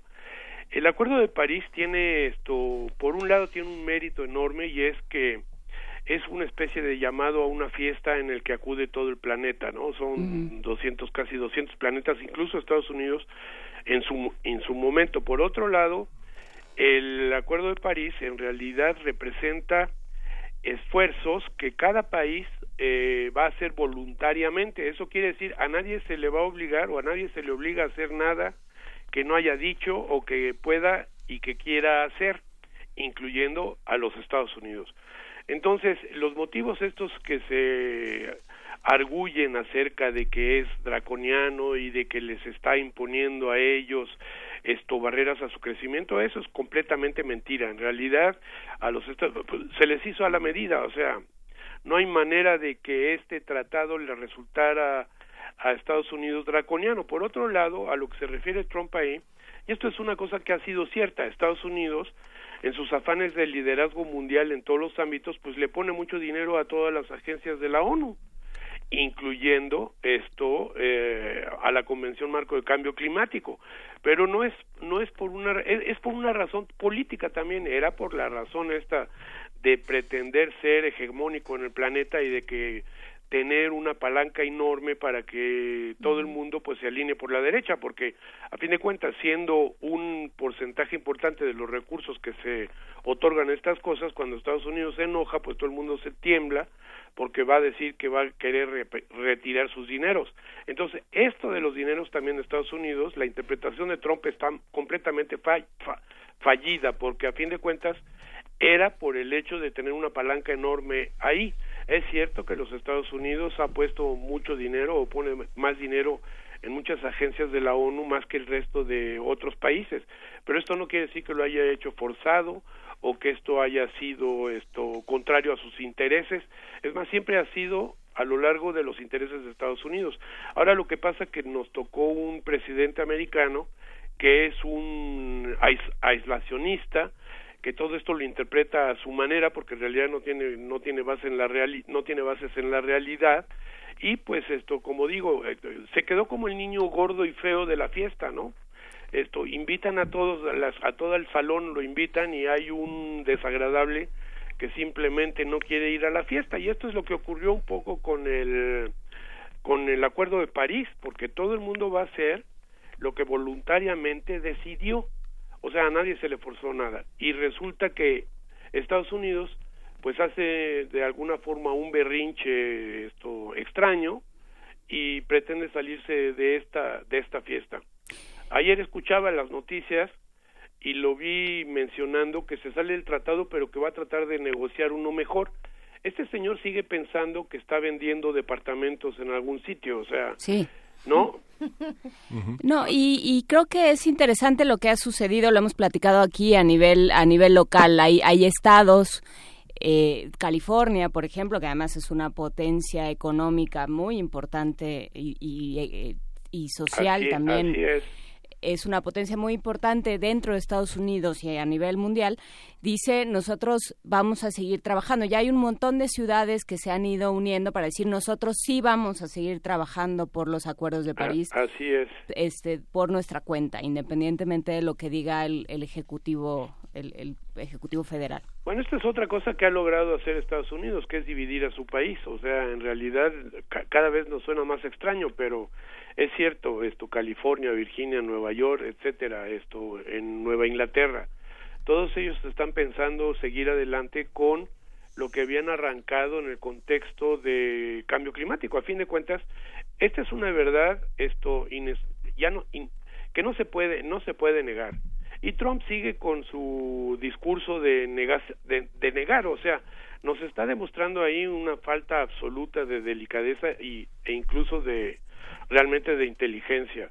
Entonces, todos estos estados, independientemente de lo que haga el gobierno federal, pues ellos van a seguir adelante con sus planes, porque a fin de cuentas, en muchos de ellos hay mucha más gente trabajando en eh, industrias uh, que tienen que ver con las energías uh, renovables que gente que tiene que ver con el carbón. Esa es otra cosa que la tiene él esto completamente cuatrapeada. Otra cosa que está ocurriendo en Estados Unidos es que en realidad él está tratando de devolverle trabajo a los, no sé cuántos son, como 75 mil, o sea, son muy pocos gentes que están relacionadas todavía con la industria del carbón en Estados Unidos. Pero cuando uno lee el presupuesto que presentó y que están ahora en el proceso de aprobarlo, todos los recortes que él está presentando, pues van a, quiere decir que va a haber mucha gente que se va a quedar sin trabajo, o sea, a los carboneros les va a devolver el carbón que no sirve para nada y a la gente, por ejemplo, de la EPA, de la NOAA, de la NASA, del Instituto de Salud, o sea, todo lo que se requiere y todo lo que se hace en ciencia en Estados Unidos les va a cortar la cabeza. Entonces, yo no he tenido tiempo de hacer números, pero a mí me da la impresión de que se va a quedar del orden de miles de gente, se van a quedar sin trabajo gracias a los recortes de, de, este señor.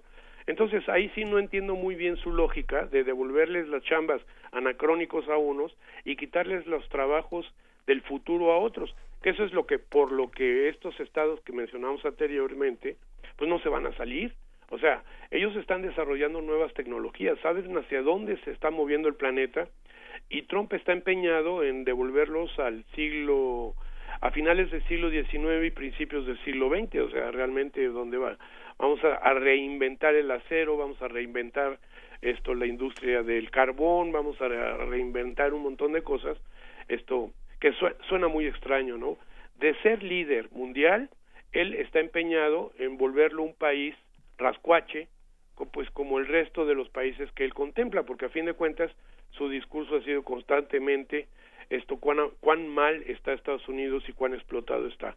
Y todo esto pues es una una eh, imaginario extraño que tiene él y que todos sus psicofantes le permiten, o sea, simplemente este es un señor completamente desbalagado, o sea, que, que, le, que, le, que le permiten ser esto pues hacer estas cosas, ¿no? Me, me recuerda una película que se llamaba El jardinero con Peter Sellers, donde se dedica a decir estupideces y todos los demás a tratar de ponerlo en orden, pero aquel era inofensivo. Sí, bueno, ¿qué va de Peter Sellers a, Donald Trump? Eh, yo primero hubiera votado por Peter Sellers. Yo también. Eh, a ver, eh, ¿qué es lo que sucede con, con las energías limpias? ¿Cómo, cómo quedan en términos, en términos de industria? Porque también ha habido respuestas por parte de la industria diciendo no, nosotros no estamos de acuerdo. Bueno, esto es lo que está esto es lo que está respondiendo estos estados que mencionamos esto y, y algunos en el, en el medio oeste también que están esto desarrollando, por ejemplo, energías eólicas. Eh, estas son las energías del futuro y hay muchos estados que se rehusan a abandonarlas, ¿no?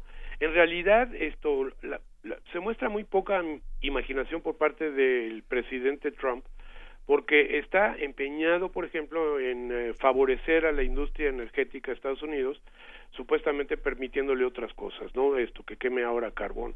Esto en ningún incluso China está tratando de sacarlo de su de su panorama económico. Ahora, China son 1300 millones de chinos que pues sí emiten mucho, pero sus emisiones per, per cápita son aún menores que en Estados Unidos y su ingreso per cápita no digamos mucho menores que en Estados Unidos.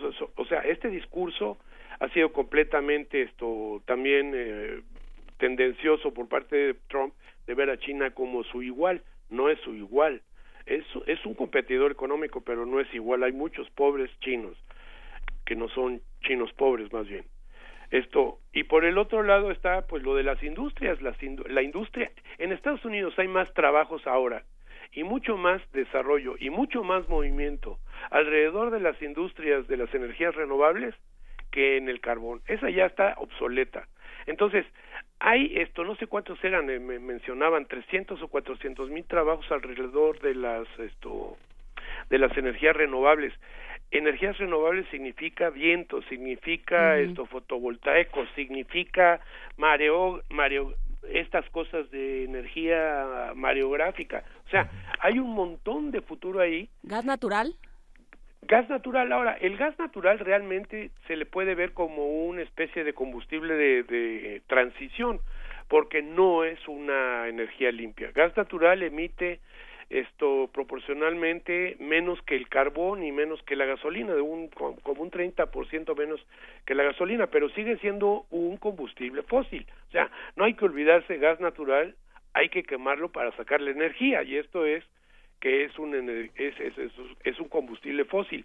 Está muy bien como un combustible de transición, porque podemos ir de la gasolina o, podemos ir del, del carbón, pues si utilizamos en lugar de ellos gas, pues ya estamos reduciendo 30%. Pero lo que necesita el planeta de reducción de emisiones, nada de esto lo va a lograr a menos que simplemente esto en algún momento abandonemos la quema de combustibles fósiles. O sea, no va a haber, no va a haber manera de cumplir esto las metas de largo plazo que se fijan en el ah, Acuerdo de París, esto de los dos grados o del grado y medio para finales de siglo, no hay manera de hacerlo. O sea, simplemente eh, quemando combustible no va a haber manera de, de, de lograrlo, ¿no? Entonces hay que acudir a las otras energías y realmente pues aquí China está apostando porque se va a volver el que el que el que domine esas energías pues otra vez se va a volver la potencia mundial. Estados Unidos da la impresión de que se está metiendo en el closet, no saliendo, sino metiendo en el closet, pero tiene estados que no.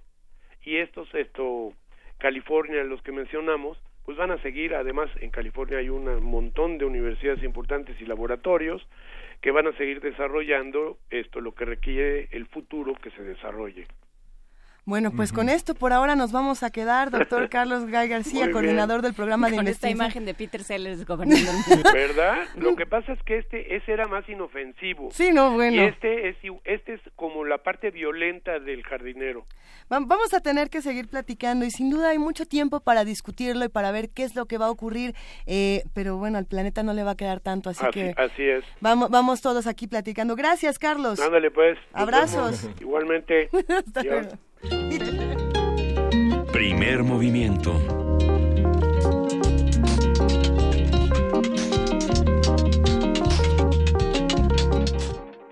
Vamos a conversar con Adriana Ruiz, que es la productora del espectáculo Beto Pijamas, que presenta Solo para Niños. ¿Cómo estás, Adriana? Hola, ¿qué tal? Buenos días. Eh, cuéntanoslo, cuéntanoslo todo. Que este, se, se, puede seguir haciendo teatro para niños sin salir dañado en el, en el trabajo? Pero por supuesto que sí. Fíjate que Beto Pijamas es una apuesta muy interesante porque es un espectáculo único en su tipo hasta el momento. Yo no conozco otra producción que vaya de improvisar a través a partir de los cuentos eh, y las historias. Entonces buscamos que los niños se acerquen a la lectura de una manera lúdica y los invitamos a usar su imaginación. De repente ya ahorita todo está un poco dado y este espectáculo los invita a crear historias propias a partir de las imágenes que están en los cuentos como detonadores. ¿Cómo, cómo está? Cuéntanos cómo, cómo es visualmente, qué se va a encontrar en nuestros radioescuchas cuando vayan a ver esta, esta producción. Pues se van a encontrar con un niño de casi ocho años, que es en realidad un adulto, pero hace este personaje que es Beto Pijamas, a quien acaban de regañar y castigar en su cuarto eh, por haberse comido todas las galletas, ¿no? Es un niño que pues es muy divertido, es muy lúdico, es un chico que está todo el tiempo con una imaginación muy activa y muy glotón. Entonces su mamá lo ha castigado y al llegar a su cuarto haciendo una gran rabieta, voltea y se da cuenta que hay muchos muchos niños ahí y se le ocurre esta idea genial de en vez de volver a leer los cuentos que ya le aburren porque ya los leyó todos, de hacer nuevas historias con la ayuda de sus nuevos amigos, que es el público. Mucho, comentábamos hace unos momentos que las dificultades de muchas familias para asistir al teatro eh, de orden infantil consiste en que hay niños de distintas edades. Unos se aburren, otros no entienden, otros lo disfrutan muchísimo. ¿Cómo, cómo convivir pensando en que un niño de ocho años cuenta, para quién, a quién le cuenta y qué público están esperando, cuál es la edad mínima que se tiene que tener para poder asistir y cuál es eh, una edad en la que ya queda rebasado Beto Pijamas para divertir a otros niños más grandes. Pues es un espectáculo como para todo público, a partir de cuatro años más chiquitos, pues un poco no no está diseñado para ellos, aunque hemos tenido eh, peques de dos años y también como que logran eh, entretenerse y logran como con los cambios de voz y todo captar su atención, pero no está diseñado para ellos. Y los papás también se van a morir de risa porque en muchas ocasiones Beto se dirige a los niños adultos. ¿No? Entonces también eh, siempre hay un mensaje eh, positivo para las familias, es un espectáculo 100% familiar, Entonces de repente hay cosas que a los niños les va a divertir y a los papás o a los adultos nos va a hacer reflexionar, ¿no? De repente cómo estamos comportándonos como papás, cuando no queremos escuchar a los niños, es decir, lo que vaya pasando en las historias de repente sí nos puede como pegar y generar una pequeña catarsis ahí donde nos podríamos ver reflejados y también nos vamos a divertir mucho, porque va como volando con las historias y nos va llevando de la mano, nos imaginamos los espacios, realmente solo el es un monólogo, por eso se llama solo y también porque solo es para niños, ¿no? Como un poco con este doble sentido. Ah, ¿Quién es Beto Pijamas? Beto Pijamas es Luis Roberto Córdoba, es un chico que se ha eh, entrenado en improvisación desde hace ya varios años, ha estado en las improluchas y en diferentes este, espectáculos. Y pues esta es su pasión, entonces van a ver un, un actor realmente apasionado de su quehacer, de su labor, que le encanta y le divierte y además tiene un fuerte compromiso con los niños para pues aportarles algo que les nutre y que les deje una huella positiva en su vida. Para niños, para no tan niños, para de, de, colores, sabores y texturas diferentes, está nada más y nada menos que Beto Pijamas presenta solo para niños con Luis Roberto Córdoba. Cuéntanos, Adriana, cómo, cuándo, de a cuánto, de dónde y a dónde nos vamos de aquí. Pues estamos en la sala Julián Carrillo a partir del día sábado, el día de mañana. Pues entonces nada nos bajamos la escalerita, nomás Así aquí es, en Radio por UNAM. favor. Son eh, cuatro sábados, todos los sábados de junio a la una de la tarde. Es cooperación voluntaria, así que son más que bienvenidos con toda la palomilla. Tráiganse a todos los vecinos. O sea, a partir de vecinos mañana. De la cuadra, a partir de mañana. Perfecto. Y eso ya está en redes sociales. Ya Eh, está en redes, ¿Cuánto tiempo van a estar con nosotros? Todo junio, los cuatro sábados de junio. Excelente, pues nos encanta la idea, querida Adriana. Te mandamos un gran abrazo y nos vemos aquí en la sala Julián Carrillo. Claro que sí, los espero con mucho gusto y les agradezco el espacio. No les digo, Adolfo, eh, Adolfo Prieto 133, Colonia del Valle, a dos cuadras del Metrobús Amores, donde todo está ocurriendo, donde pueden pasar a teatro para niños, a música experimental, exposiciones en el lobby, pase por su gaceta, pase por su revista rúbrica. Mañana hay Hocus Pocus en vivo para celebrar el aniversario de precisamente este gran programa infantil aquí en la sala Julián Carrillo. embriagarnos de producciones infantiles. No te que digo. mucha falta nos hace. Está muy Después de bien. Las de 10 a 12 vamos a estar con Joco- Hocus Pocus en su aniversario y luego un pequeño descanso, una respiración, un pequeño snack o algo así Y a y al teatro. No, hombre, Se pues. rumora que un pastel, perdone. ¿Hay ¿Un pastel, pastel? Adriana? Yo escuché rumores. hay Órale. pastel. Bueno, ento- entonces me voy a traer mi, mi baberito porque yo soy de los que se avientan a la mordida. Gracias, Adriana. Hasta luego. Un gran abrazo. Bye. Bye. Quédense. Adiós. Primer movimiento. Hacemos comunidad.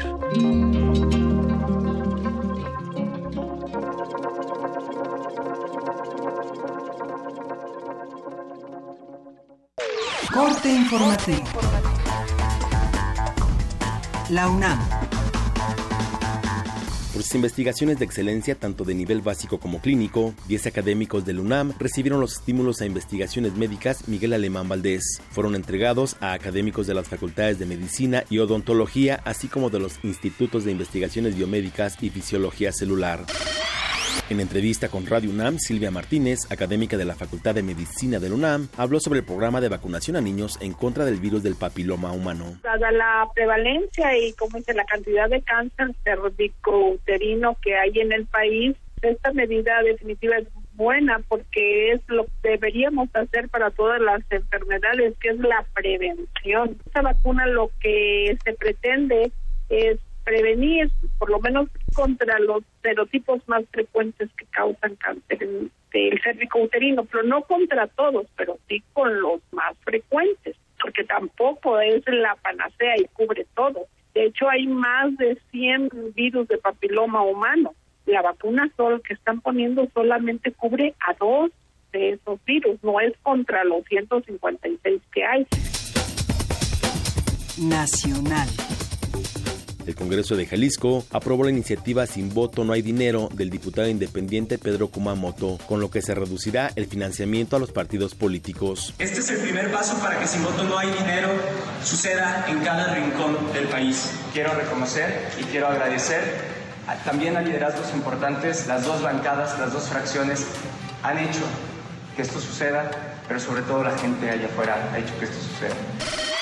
El Instituto Nacional Electoral pidió a los partidos políticos que respeten las reglas el próximo domingo 4 de junio en las elecciones de Coahuila, Nayarit, Estado de México y Veracruz. Es Lorenzo Córdoba, presidente del INE. Para que partidos y actores políticos respeten las reglas del juego democrático que nos hemos dado los mexicanos, para que los poderes que surjan de las urnas cuenten con credibilidad y legitimidad. El titular de la Fiscalía Especializada para la Atención de Delitos Electorales, Santiago Nieto, señaló que la contienda del próximo domingo será competitiva, por lo que cuentan con un despliegue ministerial para inhibir cualquier tipo de conducta ilícita. Hemos visto cómo se ha ido incrementando la compra de votos, el condicionamiento de programas sociales y en este momento los temas relacionados a recoger credenciales de elector. Es importante hacer un llamado a la ciudadanía para que bajo ninguna circunstancia permitan que ni por una tarjeta ni por una, eh, eh, un programa social, un eh, apoyo de naturaleza económica, entreguen las credenciales de elector. Manelich Castilla, comisionado general de la Policía Federal, dijo que hay condiciones de seguridad para que se realicen las elecciones el próximo domingo. Tenemos un operativo a nivel nacional encabezado por los grupos de coordinación de seguridad estatal. Recordemos que esta es una elección de carácter estatal. El Instituto Nacional Electoral ha hecho lo propio se tiene una extraordinaria coordinación con las instancias locales y nosotros estaremos muy pendientes en, el ámbito que nos competa, en el contexto de nuestra participación en los grupos de coordinación institucional. Internacional. Este viernes, una zona del sur de Manchester fue evacuada tras encontrar un vehículo que puede constituir una pieza significativa en la investigación sobre el atentado del pasado 22 en esa ciudad del norte de Inglaterra. Hasta aquí la información. Buenos días. Escuchas XEUN Radio UNAM.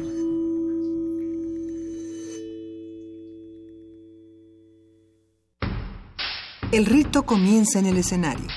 Los sonidos emergen, deambulan por el recinto, se cuelan en los oídos y estremecen los sentidos. Festival Intersección. Los encuentros sonoros de Radio UNAM. Todos los viernes a las 21 horas en vivo desde la sala Julián Carrillo. Escúchalos a través del 96.1 de FM, www.radiounam.unam.mx o ven a Adolfo Prieto 133 Colonia del Valle, cerca del Metrobús Amores. La entrada es libre.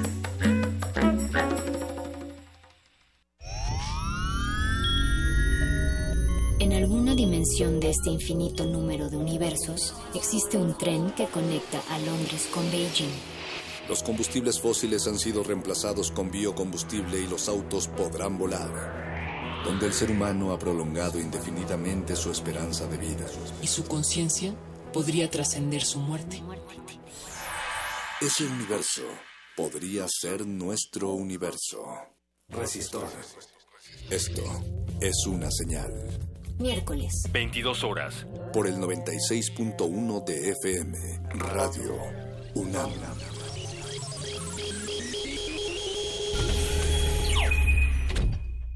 ¿Eres de los que se la pasa posteando fotos en el Face burlándose de los políticos? ¿Dándoles retweet a esas frases inteligentes de protesta? ¿Muestras tu inconformidad en redes sociales? ¿Haces memes quejándote del gobierno? En el Partido Humanista queremos decirte que eso no va a cambiar las cosas y que si quieres que este país cambie, tienes que ponerte a trabajar. Y el partido político es el mejor instrumento para cambiar las cosas. Y este es nuevo, no tiene vicios y tiene espacios para ti. Súmate, conócenos y pongámonos a trabajar. Partido Humanista Ciudad de México. Esta celebración es de traje. Nosotros ponemos el sonido y tú los oídos. Radio UNAM te invita al festejo de su 80 aniversario con un maratón radiofónico del que tú podrás ser parte. Una mega fiesta al aire. Conciertos, programas especiales, mesas redondas, transmisiones en vivo y la presentación del radioteatro original. XEUN. Un viaje mágico y misterioso por las ondas sonoras.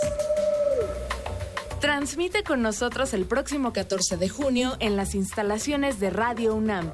Adolfo Prieto 133, Colonia del Valle, desde las 7 de la mañana hasta la medianoche.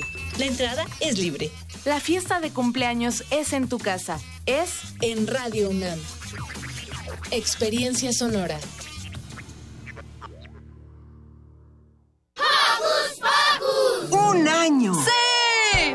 Hocus Pocus celebra un año al aire. Festejemos juntos con la música de Cachivache, rock para chavitos. Esta mañana la cita es el sábado 3 de junio a las 10 de la mañana en la sala Julián Carrillo de Radio UNAM. Entrada libre. Trae a toda tu pandilla y baila con nosotros. ¡Hey tú! Sí, tú. ¿Tienes planes para vacaciones? No te quedes en casa. Ven al curso de verano para niños en Radio UNAM. Del 17 de julio al 4 de agosto. De 9 a 2.30 de la tarde. Habrá música, cuentos, baile, experimentos y harás nuevos amigos. Infórmate al 56 23 32 73. Va de nuez.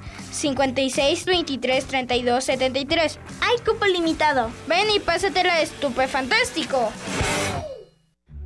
Ballets de todos los tiempos. Música medieval, barroca, moderna. Los sonidos que hacen mover al cuerpo en un solo programa. Diáspora de la danza. Lunes a viernes a las 6.40 de la mañana y su retransmisión a las 3 de la tarde. Por el 96.1 de FM. Radio UNAM.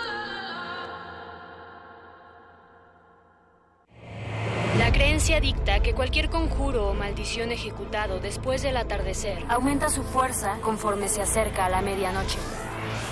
Para aumentar su sonido, Carpe Noctem.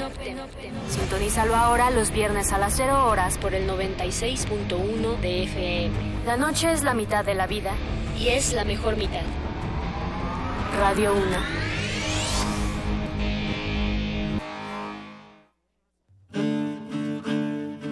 Sumérgete en la música del planeta. Encuentra las perlas acústicas en el Mapamundi. Salpicadas desde Radio Nacional de España, Mundofonías. Una producción de Juan Antonio Vázquez y Araceli Zigane, creada para divulgar los ritmos del mundo. Sábados 6 de la tarde, por el 96.1 de FM. Radio UNAM. Una galería para descubrir sonoridades del mundo poco conocidas. Abre la puerta del Gabinete de Curiosidades. Serie que recupera y analiza audios y grabaciones de diversos archivos sonoros. Domingos a las dos y media de la tarde con Frida Saldívar y Luisa Iglesias. Somos coleccionistas de sonidos. 96.1 de FM. Radio UNAM. Primer movimiento. Podcast y transmisión en directo en www.radiounam.unam.mx.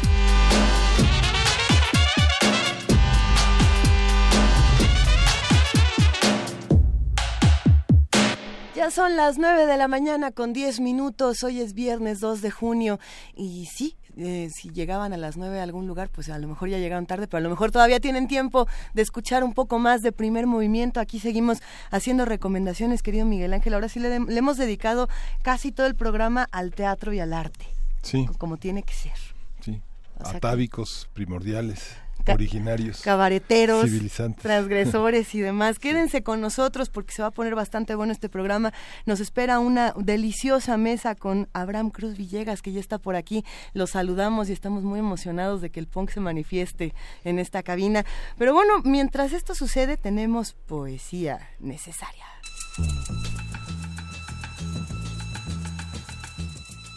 Es hora de poesía necesaria.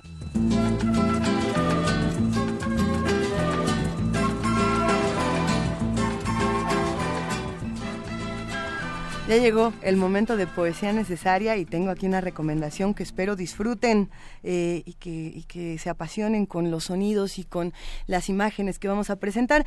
Es un poema de John Kinsella, este poeta australiano que nace en 1963. Eh, pues sí, es un, es un poeta joven que se ha dedicado durante muchos años a hacer eh, poemas muy diferentes, sobre todo muy sonoros. Es que es interesante el ejercicio de John Kinsella. Habrá que leerlo en inglés, habrá que leerlo en español.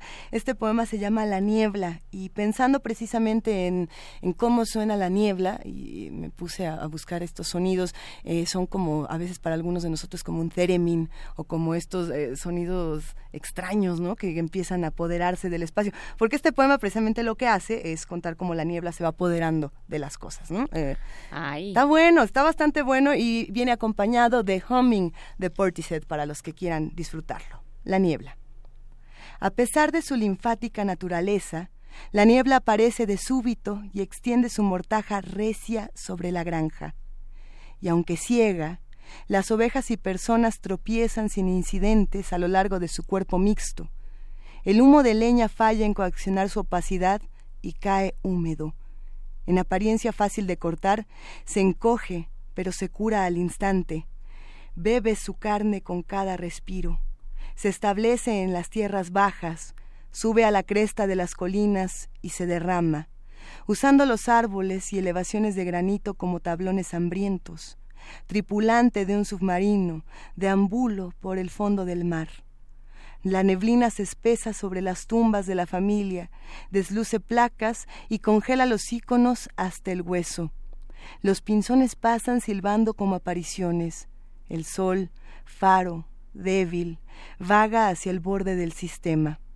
Identifico el plateado borroso de un tanque galvanizado como un punto de navegación y me embarco a través de la carne rojiza, de los arbustos malogrados sobre una alfombra de aguas de roble color mostaza. El suelo se hunde y se espesa. En este cuasimundo vacilo, mientras la niebla me quema la piel, veo una sombra de fuego y escucho el agua chispear mientras aviva la masa de llamas anticuadas. Una entidad viva. La niebla acepta Sigo firme, seguro que saldré sin ninguna marca en el cuerpo.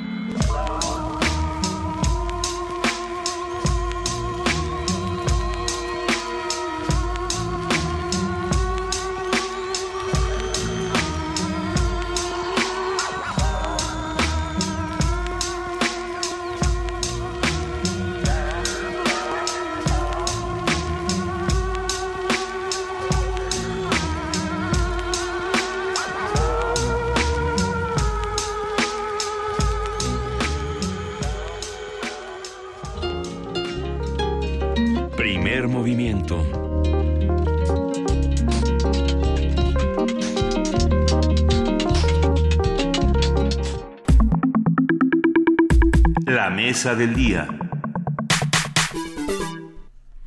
Abraham Cruz Villegas es un artista conceptual. Estudió pedagogía en la Universidad Nacional Autónoma de México, formó parte del taller de los viernes con Gabriel Orozco y ha recibido múltiples premios. Su proceso artístico está influido por su entorno y muchos de sus proyectos están ligados a través de la plataforma de autoconstrucción que deriva de las precarias tácticas constructivas implementadas por los habitantes de la colonia Jusco, donde precisamente vivió su infancia. Con este concepto, Cruz Villegas describe una forma de trabajar marcada por la improvisación y la inestabilidad, que presenta el cambio como un estado permanente que surge de la naturaleza, que en sí misma es caótica y fragmentaria. Su obra incluye escultura, pintura, dibujo, instalación, video, pero también ha cultivado la escritura como herramienta de estudio autorreflexivo, donde fusiona historia, crítica y, por supuesto, ficción. Ha escrito letras de canciones y textos sobre arte, política y cultura. Nos acompaña Abraham Cruz Villegas y está con nosotros aquí para conversar sobre su propuesta, su trabajo artístico, su concepción del arte y la tarea de reutilización del material para la creación. Tengo en mis manos, hola Abraham, ¿cómo estás? Bien, buenos días. Tengo en mis manos un, libro que es muy voluminoso, que se llama Texto sobre la obra de Abraham Cruz Villegas. Y una de las preguntas centrales es cómo se construye una, una visión crítica de la que tanto se carece en México. Muchos de los nombres que están en este libro son de otros países, pero muchos son de, escritores, de personas que generalmente no participan en la crítica de arte de una manera sistemática, profesional, académica. ¿Cómo se, cómo, cómo se genera un pensamiento sobre una pintura, sobre una escultura, sobre un arte como el que has hecho? Creo que en, en más allá del contenido, digamos, del libro en sí mismo, de que hable sobre mi obra o no, creo que apunta a una, a una respuesta crítica, sobre la crítica, justamente en el sentido de lo que tú planteas. Si se analiza el, documento en su conjunto, vas a ver que al principio muchos de los textos son eh, están escritos por colegas, por artistas, que están escritos a principios de los 90, por ejemplo. Luego son textos que son reseñas de publicaciones en el extranjero y al final son textos más académicos, más analíticos, vamos a decir. Y esto de alguna manera describe esa ausencia que, de la que tú acabas de, de hablar, que no hay una crítica propiamente dicha en el sentido eh, estricto en su genealogía del arte contemporáneo.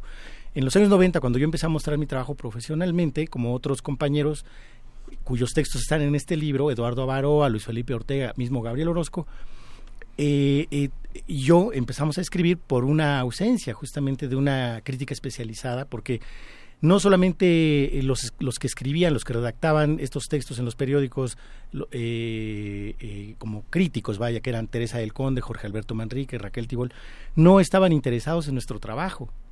Y tampoco los museos, y tampoco las galerías. Entonces, de alguna manera, nosotros tuvimos que inventarnos un contexto crítico.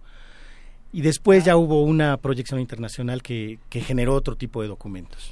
¿Cómo fue este esfuerzo? Porque generalmente el, el, la, el problema o, la crítica eh, de calle, digamos, al, arte contemporáneo es no le entiendo o me, me, me, deja completamente fuera de una reflexión. A mí no me invitaron a la fiesta. a mí no me invitaron a la fiesta, estoy fuera de una reflexión que no estoy siguiendo. Entonces, ¿en qué sentido han tenido que crear la crítica, crear el público, acompañar a ese público y dialogar con él? Claro, en principio creo que eh, a nosotros como, como, como, artistas creo que nos tocó ser público también, es decir, de alguna manera eh, asumir la voluntad o la vocación de ser artistas eh, no, vino, digamos, de ser público de arte y de preguntarnos por qué esto es arte, que creo que es correcto, es justo, de, de cualquier miembro de la comunidad, de la sociedad, preguntarse esto. Y creo que nosotros como profesionales del, del gremio, vamos a decirlo, lo seguimos diciendo, lo seguimos haciendo. Seguimos formulando esta pregunta en público, exponiendo eh, o eh, publicando, vaya, escribiendo. ¿Por qué esto es arte? ¿Por qué esto no es arte? Y también creo que en ese sentido eh, hemos, hemos generado, o tratado al menos de generar, un entorno de discusión sobre esto, sobre esta problemática, que no necesariamente significa ir en contra de otra cosa, como se hablaba, por ejemplo, en los años 80, que es un diálogo ya un poco arcaico, sobre la muerte de la pintura que nosotros nunca, nunca lo creímos, nunca lo consideramos. Al contrario, creemos que la pintura está más viva que nunca, pero también el video, también la fotografía, también el cine como arte, como también la poesía, como también el, cine. Entonces, como el libro, vaya, sigue vivo. Y en ese sentido creemos que, que como artistas hemos tratado de generar herramientas y compartirlas con el público de tal manera que haya un discurso y una discusión crítica. en los 80, este, finales de los 80 ustedes tenían 20 años, pienso en, gente de tu generación, gente nació, que nació en el 65, 67, 68, y estaban en un momento de reconocimiento artistas, en su máximo reconocimiento, no sé, Felgueres, los Castroleñero, este Macotela, eh, el, homenaje de los 70 años de Rufino Tamayo. Es una década en la que no importan los que tienen 20 años, que estás eh, en ese momento ustedes Orozco, eh, egresando de las escuelas, este, encontrando su vocación. ¿Cómo, ¿Cómo ven a, esa, a ese pasado que ahora llamas diálogo arcaico, ya en los 90, que ya no se ocupan, pero aparecen otros curadores, aparece Curare, Espacios Críticos, Cuauhtémoc Medina, eh, o hay una, hay una franca rebelión frente a los a, este, a Teresa del Conde, a y un tema con el comercio del arte. ¿Cómo, cómo se inscriben en esa parte? Es, es, es, es, bastante certero lo que planteas, en el sentido de que efectivamente existe una estructura institucional y, eh, vaya, también eh, desde lo estético, desde la práctica misma de, del arte, por, por algunos de los artistas que mencionaste y muchos más, obviamente. Ahora, creo que nosotros en realidad no, no nos emancipamos en contra de nada, sino que tratamos de generar algo paralelo, simultáneo, que dialogara con aquello. Yo fui alumno de Teresa del Conde y de Jorge Alberto Manrique y de Alberto Híjar en la Facultad de Filosofía y Letras. Eh, no, no fui cercano a Raquel Tibol, pero sí tuvimos alguna, algún, algunos encuentros y conversaciones en los que definitivamente nunca buscábamos el consenso. Y creo que ese es el punto de la riqueza, en la cual la mesa se llena de más herramientas, no de tirar unas para poner otras nuevas. Vaya, esta idea, digamos, de vanguardia, creo que ya no venía al caso, ya no viene de alguna manera, sino al contrario. Creo que hay una, la diversidad y la tolerancia de alguna manera es lo que nos permite un diálogo más rico y más, más eh, eh, enriquecedor para todos, pues, o sea, vaya valga la redundancia. Y ahí creo que nosotros, efectivamente, éramos jóvenes, éramos imprudentes y arrogantes, creo que lo seguimos siendo de alguna manera, eh, no, nos permitimos levantar la mano y decir, ok, tal vez el neomexicanismo no nos gusta, pero ofrecemos esto otro, y no como un producto en el sentido comercial solamente. Que también creo que esa transformación eh, es importante. En aquel entonces, en aquel entonces no había galerías de arte contemporáneo que mostraran lo que a nosotros nos gustaba y que, y que hacíamos y que seguimos haciendo. ¿Cómo se logra atraer la mirada internacional, Alberto? Pues creo que ha sido más bien eh, trabajo de los curadores, que se han acercado a nuestro trabajo y buscando también eh, expresiones distintas, eh, no necesariamente nuevas, porque no hay nada nuevo, sino personales, discursos personales, discursos particulares en una sociedad como la nuestra, compleja, violenta, cruel. Y creo que en ese sentido cada vez más pues obviamente es más difícil y es más competitivo, pero pues justamente en lo individual dentro de la comunidad se puede generar un discurso crítico, que al final creo que es la voluntad, al menos la mía, vaya. Y una sociedad que busca satisfacer sus propias necesidades con lo que tiene, ¿no? Y, y, en ese sentido me parece muy interesante la propuesta de autoconstrucción, ¿no? Como como punto de arranque desde una sociedad que se que, no tiene más remedio que echar o sea que, que acudir a su propio conocimiento de albañilería y echar otro piso en su casa, porque ya no caben. O sin ningún conocimiento de albañilería. O sin ningún conocimiento de albañilería, pero y con ayuda de un compadre y, y todo el, y, todo el, barrio, ¿no? Entonces, ¿qué, ¿hasta dónde hay una postura política en esta idea de autoconstrucción? Mm, pues mira, creo que en un principio mi, vamos a decir, el, el, eh, eh, esa epifanía que yo tuve en algún momento, después de años de exponer, eh, que me permitió reflexionar sobre mi contexto, eh, los Pedregales de Coyoacán, donde yo nací y crecí, eh, me, me, llevó, digamos, a una reflexión sobre la identidad. Y esta identidad no en un sentido solamente del yo individual, sino de qué somos, por qué, políticamente, como dices. yo crecí en marchas y en manifestaciones reclamando la propiedad de la tierra, reclamando los servicios más básicos como escuelas, mercados, etcétera. Eh, y, también crecí en ese espíritu de comunidad en el sentido más estricto de la palabra, de no solo de echarse la mano, sino de reclamar y, eh, vamos a decir, politizarse para poder considerar algo propio, que en este caso, bueno, sería eh, invocar, digamos, eh, cosas muy, muy propias, que son como la tierra es de quien la trabaja, la tierra es de quien la habita. Y eso nos hizo llevar, nos llevó pues a un proceso complejo que no era solamente autocomplaciente. Y en ese sentido, la, la forma que toman estas ideas en el espacio, en aquel momento eran casas, en este caso para mí son esculturas. Eh, tiene que ver justamente con una conciencia que quiere ser parte de ese contexto, pero no de una manera autocomplaciente.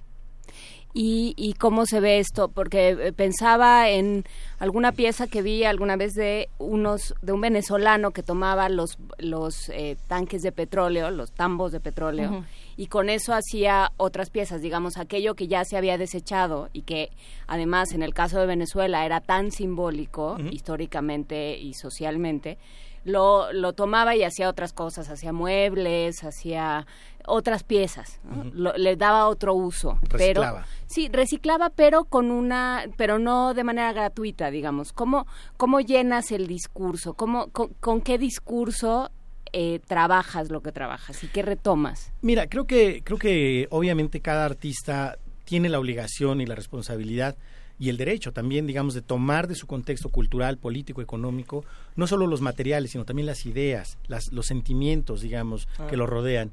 Y en ese sentido, hay una, debiera haber una transformación que no necesariamente es alquímica, ni tampoco eh, virtuosa en el sentido renacentista del arte, sino tiene que apelar más bien a los sentidos y a las ideas de, ese momento. El ejemplo que das, pues obviamente refiere a un, a una, a un entorno muy particular eh, de, de, economías petrolizadas, como también fue la nuestra, ha sido, quiero decir, no, no solamente en el pasado, sigue siendo. Y en, el, en ese contexto, eh, creo que cada artista tendría que acudir a un sitio peculiar, es decir, individual de discusión, para no homogeneizar y no generalizar en un sentido eh, superficial o vago sobre las condiciones en que se trabajan. Vamos a hacer una pequeña pausa. Ya por aquí están mandando algunos mensajes, eh, algunos privados, otros en arroba P para preguntar a ver que, que Abraham Cruz Villegas dé su opinión del de, de Oxo, de la Curimansuto y de otras cosas más. Pero mientras esto sucede, vamos a una breve pausa dramática para despedir a nuestros compañeros de AM, del 860 de AM, y les agradecemos profundamente por habernos permitido una semana más acompañarlos. Los dejamos con su programación regular y seguimos en el 96.1 de FM. Thank you. Sí, seguimos aquí platicando con Abraham Cruz Villegas. Es un gustazo que nos acompañes, Abraham. Y hay muchísimas preguntas, por ejemplo, pensando en este contexto, ¿qué pasa con algunas obras contemporáneas que muchos dicen, bueno, y este no le, no le entiendo esto, a lo mejor no va con mi discurso? Cada quien traerá su propia, uh, su propia cosa dentro, ¿no? Ah, creo que somos muchos los que disfrutamos con un poco de ñaca ñaca eh, cuando leemos críticas y algunos artistas que dicen, tú no lo puedes criticar porque tú nada más eres crítico de arte y no eres artista. Y los que dicen, bueno, a ver, yo soy espectador, entonces no puedo opinar. Y, empieza todo un debate eh, que se vuelve muy sabroso en algunos casos, en otros medio Se vuelve muy acervo también, ¿no? Pues Porque hay este asunto de tú no me mandas y tú no tienes nadie derecho me y a mí nadie me gobierna y tal. ¿Cómo, ¿Cómo vives todos estos asuntos y en dónde te paras tú, querido Abraham? Yo creo que, eh, vaya, desde hace algún tiempo y creo que hace al menos unos 50 años, dentro de la misma teoría que ha generado el arte contemporáneo, como le llamamos que vaya, cada, todo el arte es contemporáneo de su época. Eso es un poco una, una, una rebusnancia, diría yo. Pero vaya, así se llama ahora, contemporáneo y ni modo.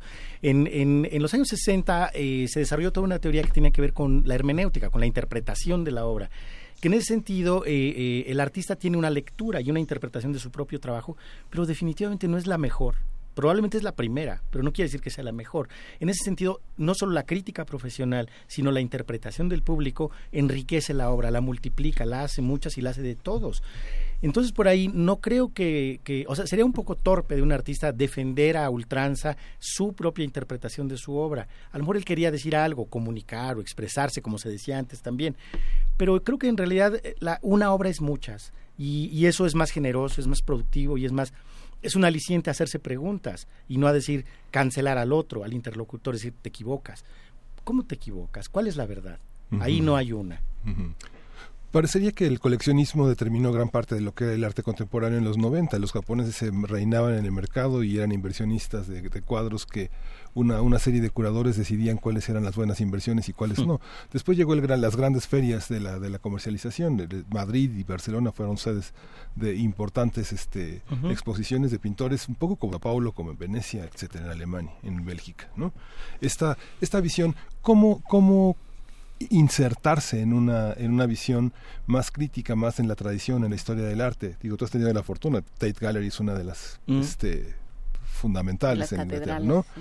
cómo inscribirse en esa en esa visión sin estar en esta parte del jardín del arte internacional que hace pasar a algunos artistas con grandes catálogos con grandes murales con grandes carteles en el bueno, creo que eh, es una discusión más compleja de lo que yo pudiera decir. Yo no ni soy financiero ni soy economista, pero creo que dentro de mi, mi percepción, eh, eh, creo que hay una, hay una, como yo considero, digamos, la parte comercial en mi práctica, es la posibilidad de tener acceso a recursos que me permitan seguir haciendo una investigación que quiere ser rigurosa, que quiere ser disciplinada sobre, sobre lo que a mí me afecta como individuo dentro de mi comunidad, dentro de mi sociedad.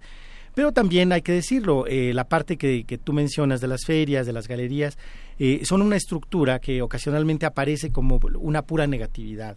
Eh, hay ferias ahora, mm, mm, esto se ha desarrollado también. Las ferias más importantes ahora, como la de Londres, que se llama Freeze, o la de Basilea, que tiene sucursales, vamos a decirlo así, en, en Miami y creo que ahora en Asia también.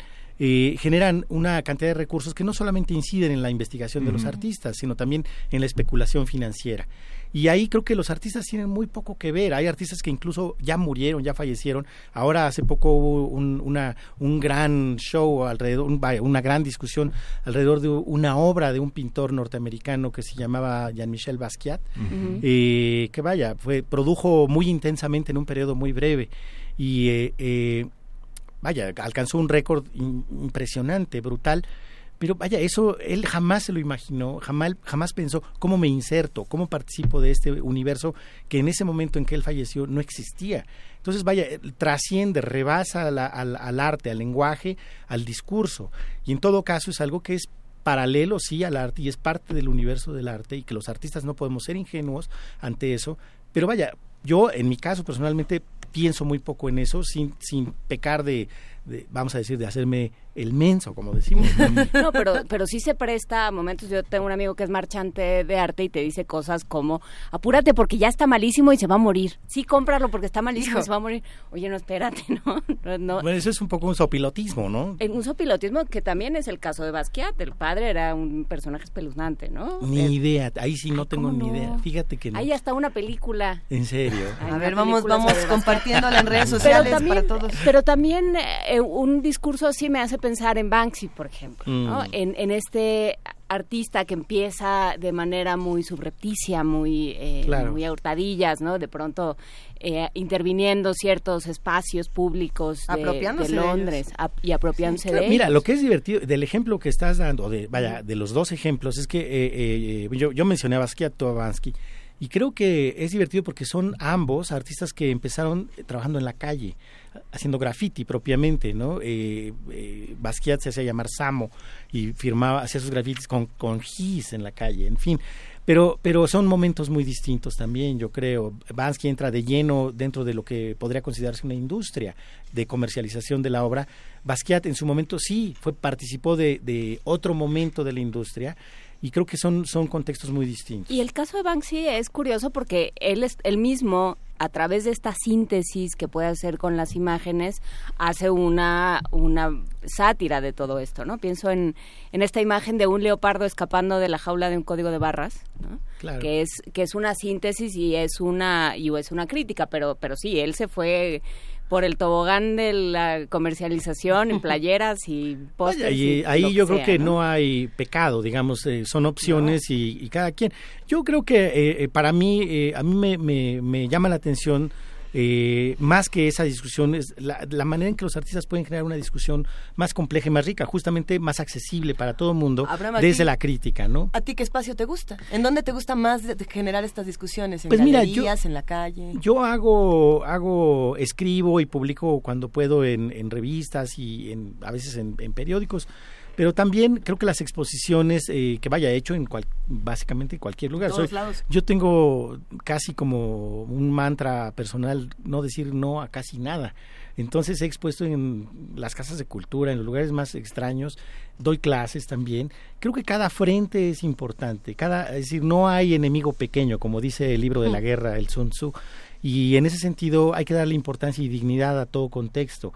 Por ahí yo no creo que un museo o una galería sea el, eh, el mejor espacio, pero puede serlo, naturalmente. Y yo he tenido experiencias de todo tipo. Por ahí creo que también eh, eh, un libro como este que vamos a presentar el día 8 de julio en la Biblioteca Vasconcelos a la una de la tarde,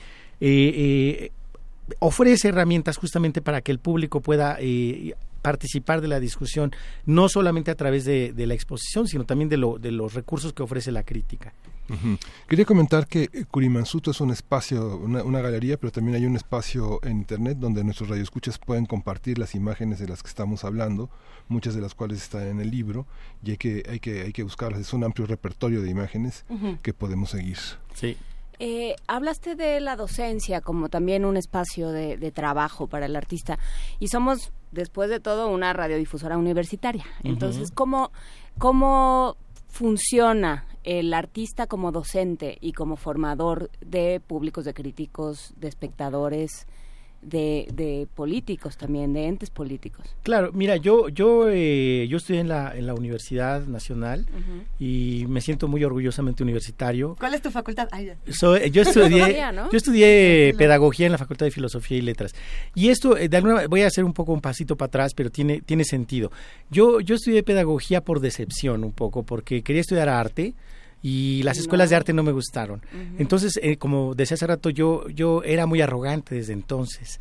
Entonces decidí estudiar, imagínate nada más el nivel de ingenuidad de un chavo de 17 años, ¿no? Yo dije, voy a estudiar algo que me ayude a transformar la educación artística. Ah, nada más. y entonces dije, pues yo estudio pedagogía. Claro. Y la gran fortuna de estudiar en la facultad es que hay otras como 15 carreras. Entonces no tomé ninguna optativa, ninguna materia optativa de mi carrera, sino de historia, de literatura, de, de, estudios latinoamericanos. Y me tomé también la libertad de estudiar en la Facultad de Ciencias Políticas, eh, periodismo con Fernando Benítez, en fin, como que me hice yo mi programa, un currículum, hablando de pedagogía, plural, rico y a veces incluso contradictorio. Una vez que terminé, eh, eh, eh, entré de lleno a dar clases en la ENAP, en la escuela que se llamaba entonces Escuela Nacional de Artes Plásticas.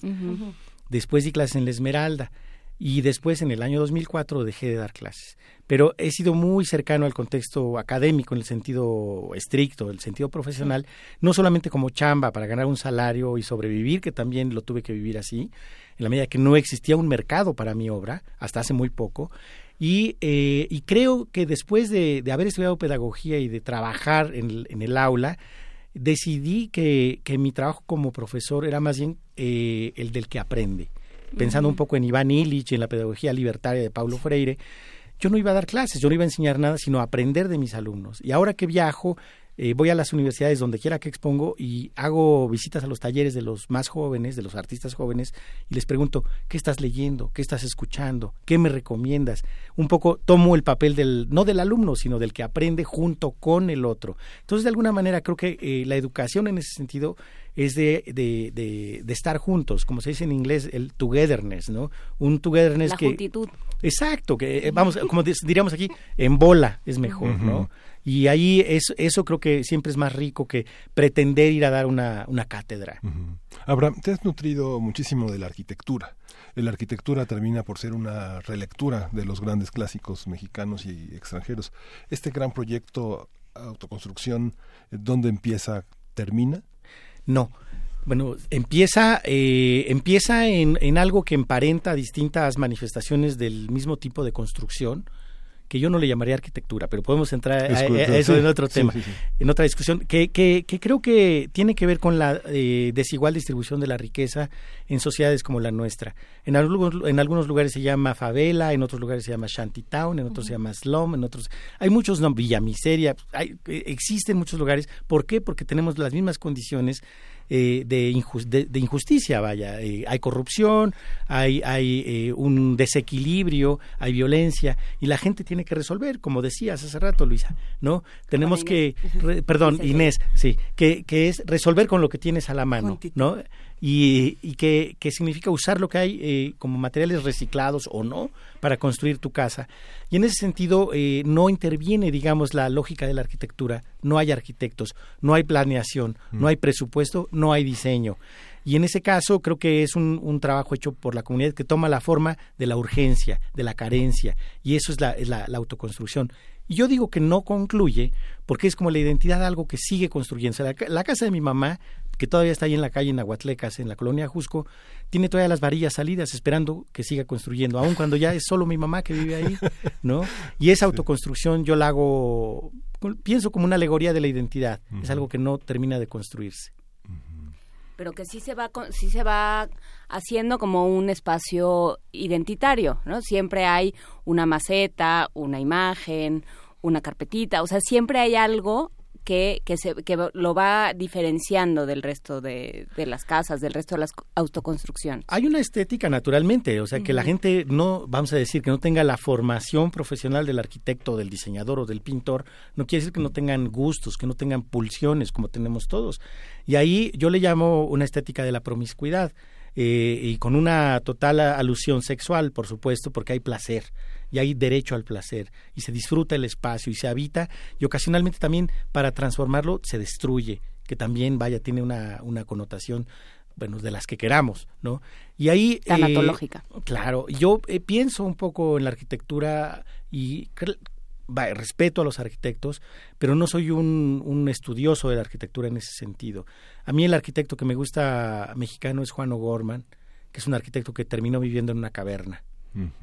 Sí la, paradoja. Esta, esta visión entre el diálogo entre los géneros plásticos, ¿te definirías más como un escultor?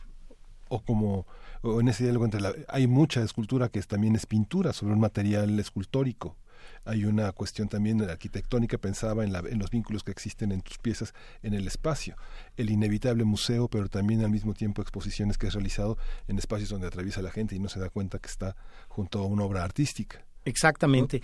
Creo que, eh, eh, vaya, cuando me preguntan por un perfil profesional siempre digo escultor, pero es una, es como casi una ironía historicista sobre el arte, cuando se apela a los, a los rubros, digamos. La escuela, es curioso, la, la escuela eh, donde di clases un tiempo que se llama, que conocemos como la Esmeralda, su nombre real es Escuela Nacional de Pintura, Escultura y Grabado, que en realidad no apela al arte, sino a las técnicas que por ahí yo siento que es una, por eso digo que es como una ironía, porque en realidad decir que soy escultor es como casi una falta de respeto, digamos, a ese oficio que es la talla, por ejemplo, de una piedra, eh, eh, calar un, un, pedazo de materia para generar una forma.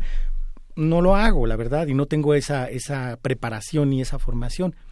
Pero en cambio creo que, que trabajo con la tridimensionalidad, con el espacio, pero que ocasionalmente no es ni escultura, ni es arquitectura, ni es paisaje, pero probablemente las tres juntas. Y esa suma de, de negatividades, digamos, de algún modo es positivo. Cuando se empiezan a juntar tantas disciplinas y cuando ya tenemos a tantos jóvenes artistas, por ejemplo, salidos de la Esmeralda, eh, que empiezan a hablar de multimedia, de arduinos, de manejar esta cosa por aquí, esta cosa por allá, de generar otro tipo de discursos, ¿qué preguntas se quedan fuera y qué preguntas nos están haciendo falta eh, para, para los jóvenes y para los no jóvenes, para todos los que están precisamente haciendo la discusión y, y la crítica y los nuevos discursos artísticos, ¿qué está haciendo falta? Mira, en, eh, justamente en este libro eh, de textos sobre mi trabajo hay algunos que son eh, más analíticos al final, que son propiamente escritos por académicos, el doctor Mark Godfrey o Robin Greeley. Robin Greeley fue la editora de la versión en inglés de mis textos para Harvard University Press. Y ella desarrolla, hay un par de textos de ella en el libro, y ella dice, analizando mi trabajo, que en mi trabajo no hay interdisciplina ni, ni transdisciplina, sino probablemente indisciplina. Y en el pero vaya, ella lo dice en, un sentido, lo, lo, analiza positivamente y eh, eh, afirma un poco esto en términos de que, de que hay una, un apego a lo institucional que a veces eh, nos ciega, vaya, y hablo de los más jóvenes, de una necesidad de pertenencia Y en ese caso no estamos, realmente haciendo una crítica a nada, sino nos estamos uniendo a una suma de discursos que no son nuestros individualmente. Y en ese caso solo hay una ansiedad casi neurótica de pertenencia a lo institucional, curiosamente. Entonces, en la voluntad de ser eh, un artista multimedia y hacer todo lo que sea posible, bueno, claro, ¿por qué no? están las herramientas ahí, pero de qué manera el individuo, el individuo se manifiesta en ese contexto, en esta sociedad. Por ahí creo que sí tendríamos que ser punks indisciplinados y ser rebeldes y ser rejegos. Y ser y hacerse las preguntas que el arte se ha hecho desde desde siempre. O sea, ¿para qué estamos aquí y qué va a pasar cuando nos vayamos? Mira, como dice mi amigo Damián Ortega, que también es un, es un artista que yo admiro mucho, él dice justamente la pregunta del arte efectivamente es esa, ¿de dónde venimos? ¿A dónde somos? Perdón, ¿quiénes somos? ¿A dónde vamos? ¿Habrá boletos? Ajá, exactamente. ¿Y habrá lugar para mí? Habrá lugar. Eso es más complejo. Nos, ¿Va vamos, a lugar para mí? Vamos cerrando esta conversación haciendo la recomendación de que todos se acerquen a textos sobre la obra de Abraham Cruz Villegas, este gran libro, pues grande en, tamaño además, ¿eh? si pueden dar un tabicazo artístico con esto, que se va a presentar en la Biblioteca Vasconcelos el día 8 de julio a la una de la tarde. Pero mientras tanto, mientras eso sucede, ya que estamos en el 2 de junio, ¿qué podemos hacer? ¿Dónde lo podemos conseguir? ¿Dónde podemos irle echando el ojo? Mira, es un libro que está publicado por la Secretaría de Cultura, entonces en las, las librerías... Eh, ¿Educal? En, Educal, efectivamente, en la Galería Curimansuto y supongo que en la, en la librería Rosario Castellanos, eh, está bien distribuido. ¿eh? Además, hay una serie de publicaciones, más de 10 libros en el sitio de Curimansuto, que es una cuestión que de la que carecen los pintores porque y los y los artistas plásticos. No hay libros editaron este 15 catálogos 50 catálogos para la exposición y ya no existe ninguno. Las grandes exposiciones de, eh, de Limba eh, solamente en las eh, ventas de bodega que hacen este la exposición del Renacimiento etcétera. Pero aquí se pueden adquirir hay precios muy accesibles distintos precios. Hay libros muy bellos que, que obedecen a exposiciones a curadurías importantes y otros que son resultado de la reflexión que has hecho sobre tu propio trabajo. Claro, ahí hay uno que yo recomendaría también, y ahí sí ni modo, es un, es un tipo, un ejercicio de, del narcisismo. Es, eh, la colección de textos que yo he escrito desde los años 90, que publicó Sexto Piso hace un año y medio, que se llama eh, La voluntad de los objetos. Y ahí hay de todo, no son solo textos sobre arte, sino también ejercicios propiamente literarios, como les llama mi, mi editor en sexto piso, Diego Rabasa, dice que son no ficciones, sino fricciones. Precisamente hablamos de ese libro el año pasado y, siempre es un gusto regresar a estas grandes publicaciones. Eh, habían preguntado en redes sociales, y lo repiten, eh, en, este asunto de, a ver, esto no es arte, esto sí es arte, esto no, esto, nada, que además es una de esas preguntas que nos gusta porque no estás para saberlo, Abraham, ni nosotros para contarte, pero la primera semana de primer movimiento, uno de los grandes pleitos fue cuando preguntamos qué era arte y bueno, se puso, todo esto a cachetadas porque qué es, que no es. Eh, hablan de lo que ocurrió en la Curimansuto con el Oxo de, Gabriel Orozco y con este asunto de si es arte, si no es arte, si refleja algo de lo contemporáneo, si no lo refleja. Eh, ¿Qué pasa con este tipo de discusiones? Mira, creo que obviamente eh, es una pregunta demasiado compleja y, propiamente quien debería responder es Gabriel. Yo, yo tengo una opinión y creo que eh, puedo darla sin ningún problema. Eh, hay una hay un tema sobre la idea que tiene que ver es una forma platónica de plantear las preguntas cuando decimos si refleja o no refleja y yo creo que ocasionalmente no vemos lo que está enfrente de nosotros eh, en vez de buscar sombras o eh, descifrar las sombras que, que se manifiestan como espectros nebulosos, ¿no? Un poco también tiene que ver con el poema que leíste, que nos comen esas, esas nébulas, ¿no? Yo creo que, o esas penumbras en todo caso, creo que eh, hay algo que no se ha mencionado en la crítica especializada ni ni en los tweets, ni en, vamos a decir, todo este eh, mare magnum de, opiniones sobre el oroxo, como se llamó. Porque todos tienen una opinión, ¿eh? Pues es que es eso, yo por eso soy muy cuidadoso de que mi opinión sea puntual. Eh, eh, lo que creo que no se ha dicho es que este proyecto de Gabriel, que sí es una obra de arte, porque él es un artista y tiene la voluntad de hacer arte, creo que tiene algo interesante en el sentido de que siempre preguntamos justamente en ese sentido común o lugar común más bien de decir qué hay detrás ¿no? Preguntamos, vemos una pintura y decimos, pero ¿qué hay detrás? En vez de ver lo que tenemos enfrente, ¿no? Y en este caso Gabriel hizo algo muy, muy fino, pero que no lo pone de una manera literal. Enfrente había una tienda y atrás había algo. Si ustedes visitaron la exposición, eh, era una obra transitable, habitable, que uno, de la que uno formaba parte de una manera inestable, polémica, sí, pero había este ejercicio de transparencia, de transparencia en muchos sentidos, no solo eh, literal en el sentido de, la, de que podías transitarla con la mirada, con tu cuerpo, sino también de la transparencia sobre qué es el mercado, no solo el mercado del arte, sino cómo funciona, el, cuáles son las reglas del mercado. Ahí estaba, y estaba puesto de una manera didáctica, incluso diría yo. En ese sentido, y vaya, hay que decirlo, como todo mundo sabe, o quienes estén enterados saben, Gabriel es mi amigo, yo puedo decir, es una obra muy generosa. Creo que es una obra que a mí me hizo pensar sobre el mercado del arte de una manera que no es nada más un chiste, hace pensar de una manera eh, compleja.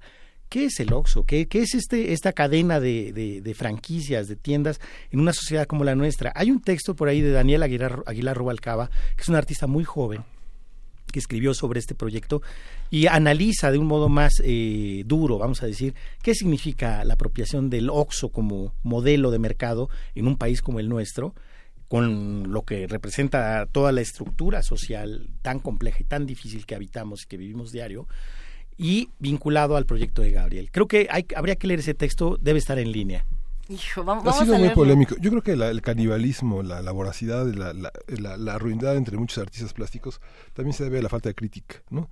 Es la este es el ejercicio de la envidia, de la rivalidad, de los celos, de pues, eso pasa en todos los gremios. no, bueno, por eso nos vamos a llevar a Abraham. radio no jamás nunca.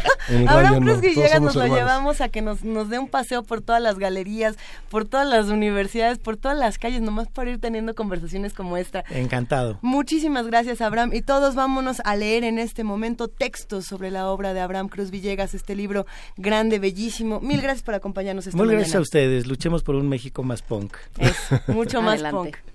y para, para, para luchar por un México más punk, vamos a escuchar algo personal de Serrat. Pero con calle 13 sí se pone punk. ¿no? se va a poner? Venga.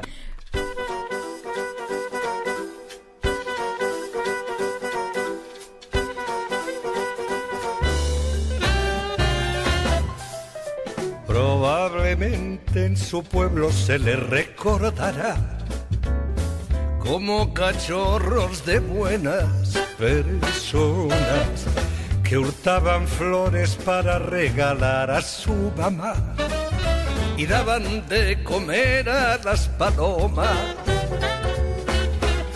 Probablemente todo eso debe ser verdad aunque es más turbio cómo y de qué manera llegaron esos individuos a ser lo que son. ¿Y a quién sirven cuando alzan las banderas? Hombres de paja que usan la colonia y no para ocultar oscuras intenciones tienen doble vida, son sicarios del mar. Entre esos tipos y yo hay algo personal. Tienen más trucos que los magos, verdaderamente, sin usar varita mágica, desaparecen gente. Abra cadabra, desapareciste si tu pancarta dice algo que los pone tristes. Odian a los humanistas. Los estudiantes de filosofía son todos unos terroristas. Generalmente no se llevan bien con los pensadores. Son como los toros, no ven todos los colores. Llegaron a salvarnos en estos tiempos trágicos junto con sus promesas llenas de realismo mágico y con su lenguaje de mentiras infinitas convencen hasta las flores de que no son bonitas. Te confunden aunque tengas claridad mental. Son de los tipos que le venden hielo a un esquimal. Hacen trampa con los votos en la escuela electoral. Con estos tipos yo también tengo algo personal. Rodeados de protocolo, comitiva y seguridad. Viajan de incógnito en autos blindados. A sembrar calumnias, a mentir con naturalidad a colgar en las escuelas su retrato. Se gastan más de lo que tienen en coleccionar espías, listas negras y arsenales. Resulta bochornoso verles fanfarronear. A ver quién es el que la tiene más grande se arman hasta los dientes en el nombre de la paz. y juegan con bolsas que no tienen repuesto. La culpa es del otro si algo les sale mal. Entre esos tipos y yo hay algo personal de los colegios militares son devotos porque piensan que para defenderse hay que matar a otros. Difíciles de enjuiciar frente a los tribunales, mandan a terceros para no dejar sus huellas digitales. Huyen en helicópteros de la milicia y se hacen los enfermos para escapar de la justicia. Regalan fútbol, cerveza y un poco de baile también para que te olvides de que no se están portando bien. Se robaron los sueños de media humanidad, no creen en las Pascuas, tampoco creen en Navidad. A estos tipos cuando chicos no les dieron cariño por por eso cuando les disparan se protegen con los niños. Frente a las cámaras, para no quedar mal, se desayunan una hostia el domingo en la catedral. Son como jugo de fruta con sabor artificial entre estos tipos y yo. Hay algo personal. Y como quieres la cosa nada tiene que perder. Pulsan la alarma y rompen las promesas. Y en nombre de quien no tienen el gusto de conocer nos ponen la pistola en la cabeza. Se agarran de los pelos, pero para no ensuciar, van a cagar a casa de otra gente y experimentan nuevos métodos de masacrar sofisticados y a la vez convincentes, no conocen ni a su padre cuando pierden el control.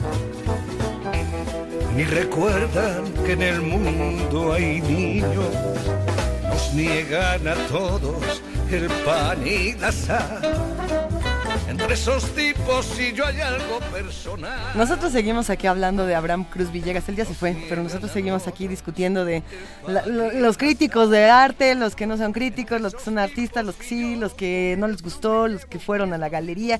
En fin, gracias a todos los que nos escribieron, a todos los que hacen comunidad con nosotros todos los días. Primer Movimiento está a punto de llegar a su fin esta mañana, nomás esta. Nos escuchamos la próxima semana de 7.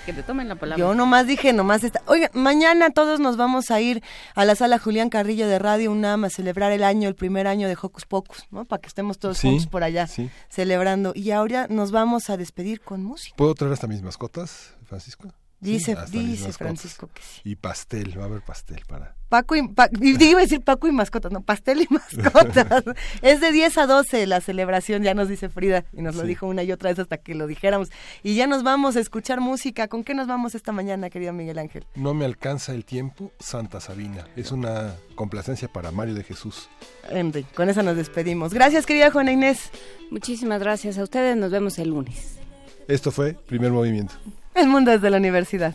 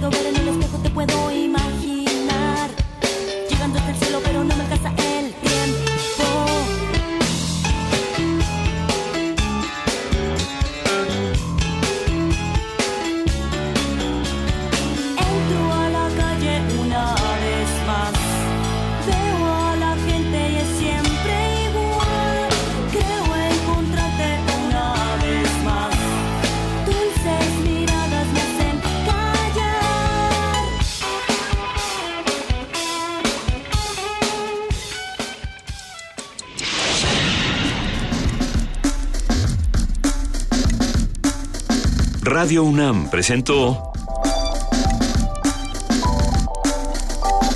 Primer Movimiento. El mundo desde la universidad.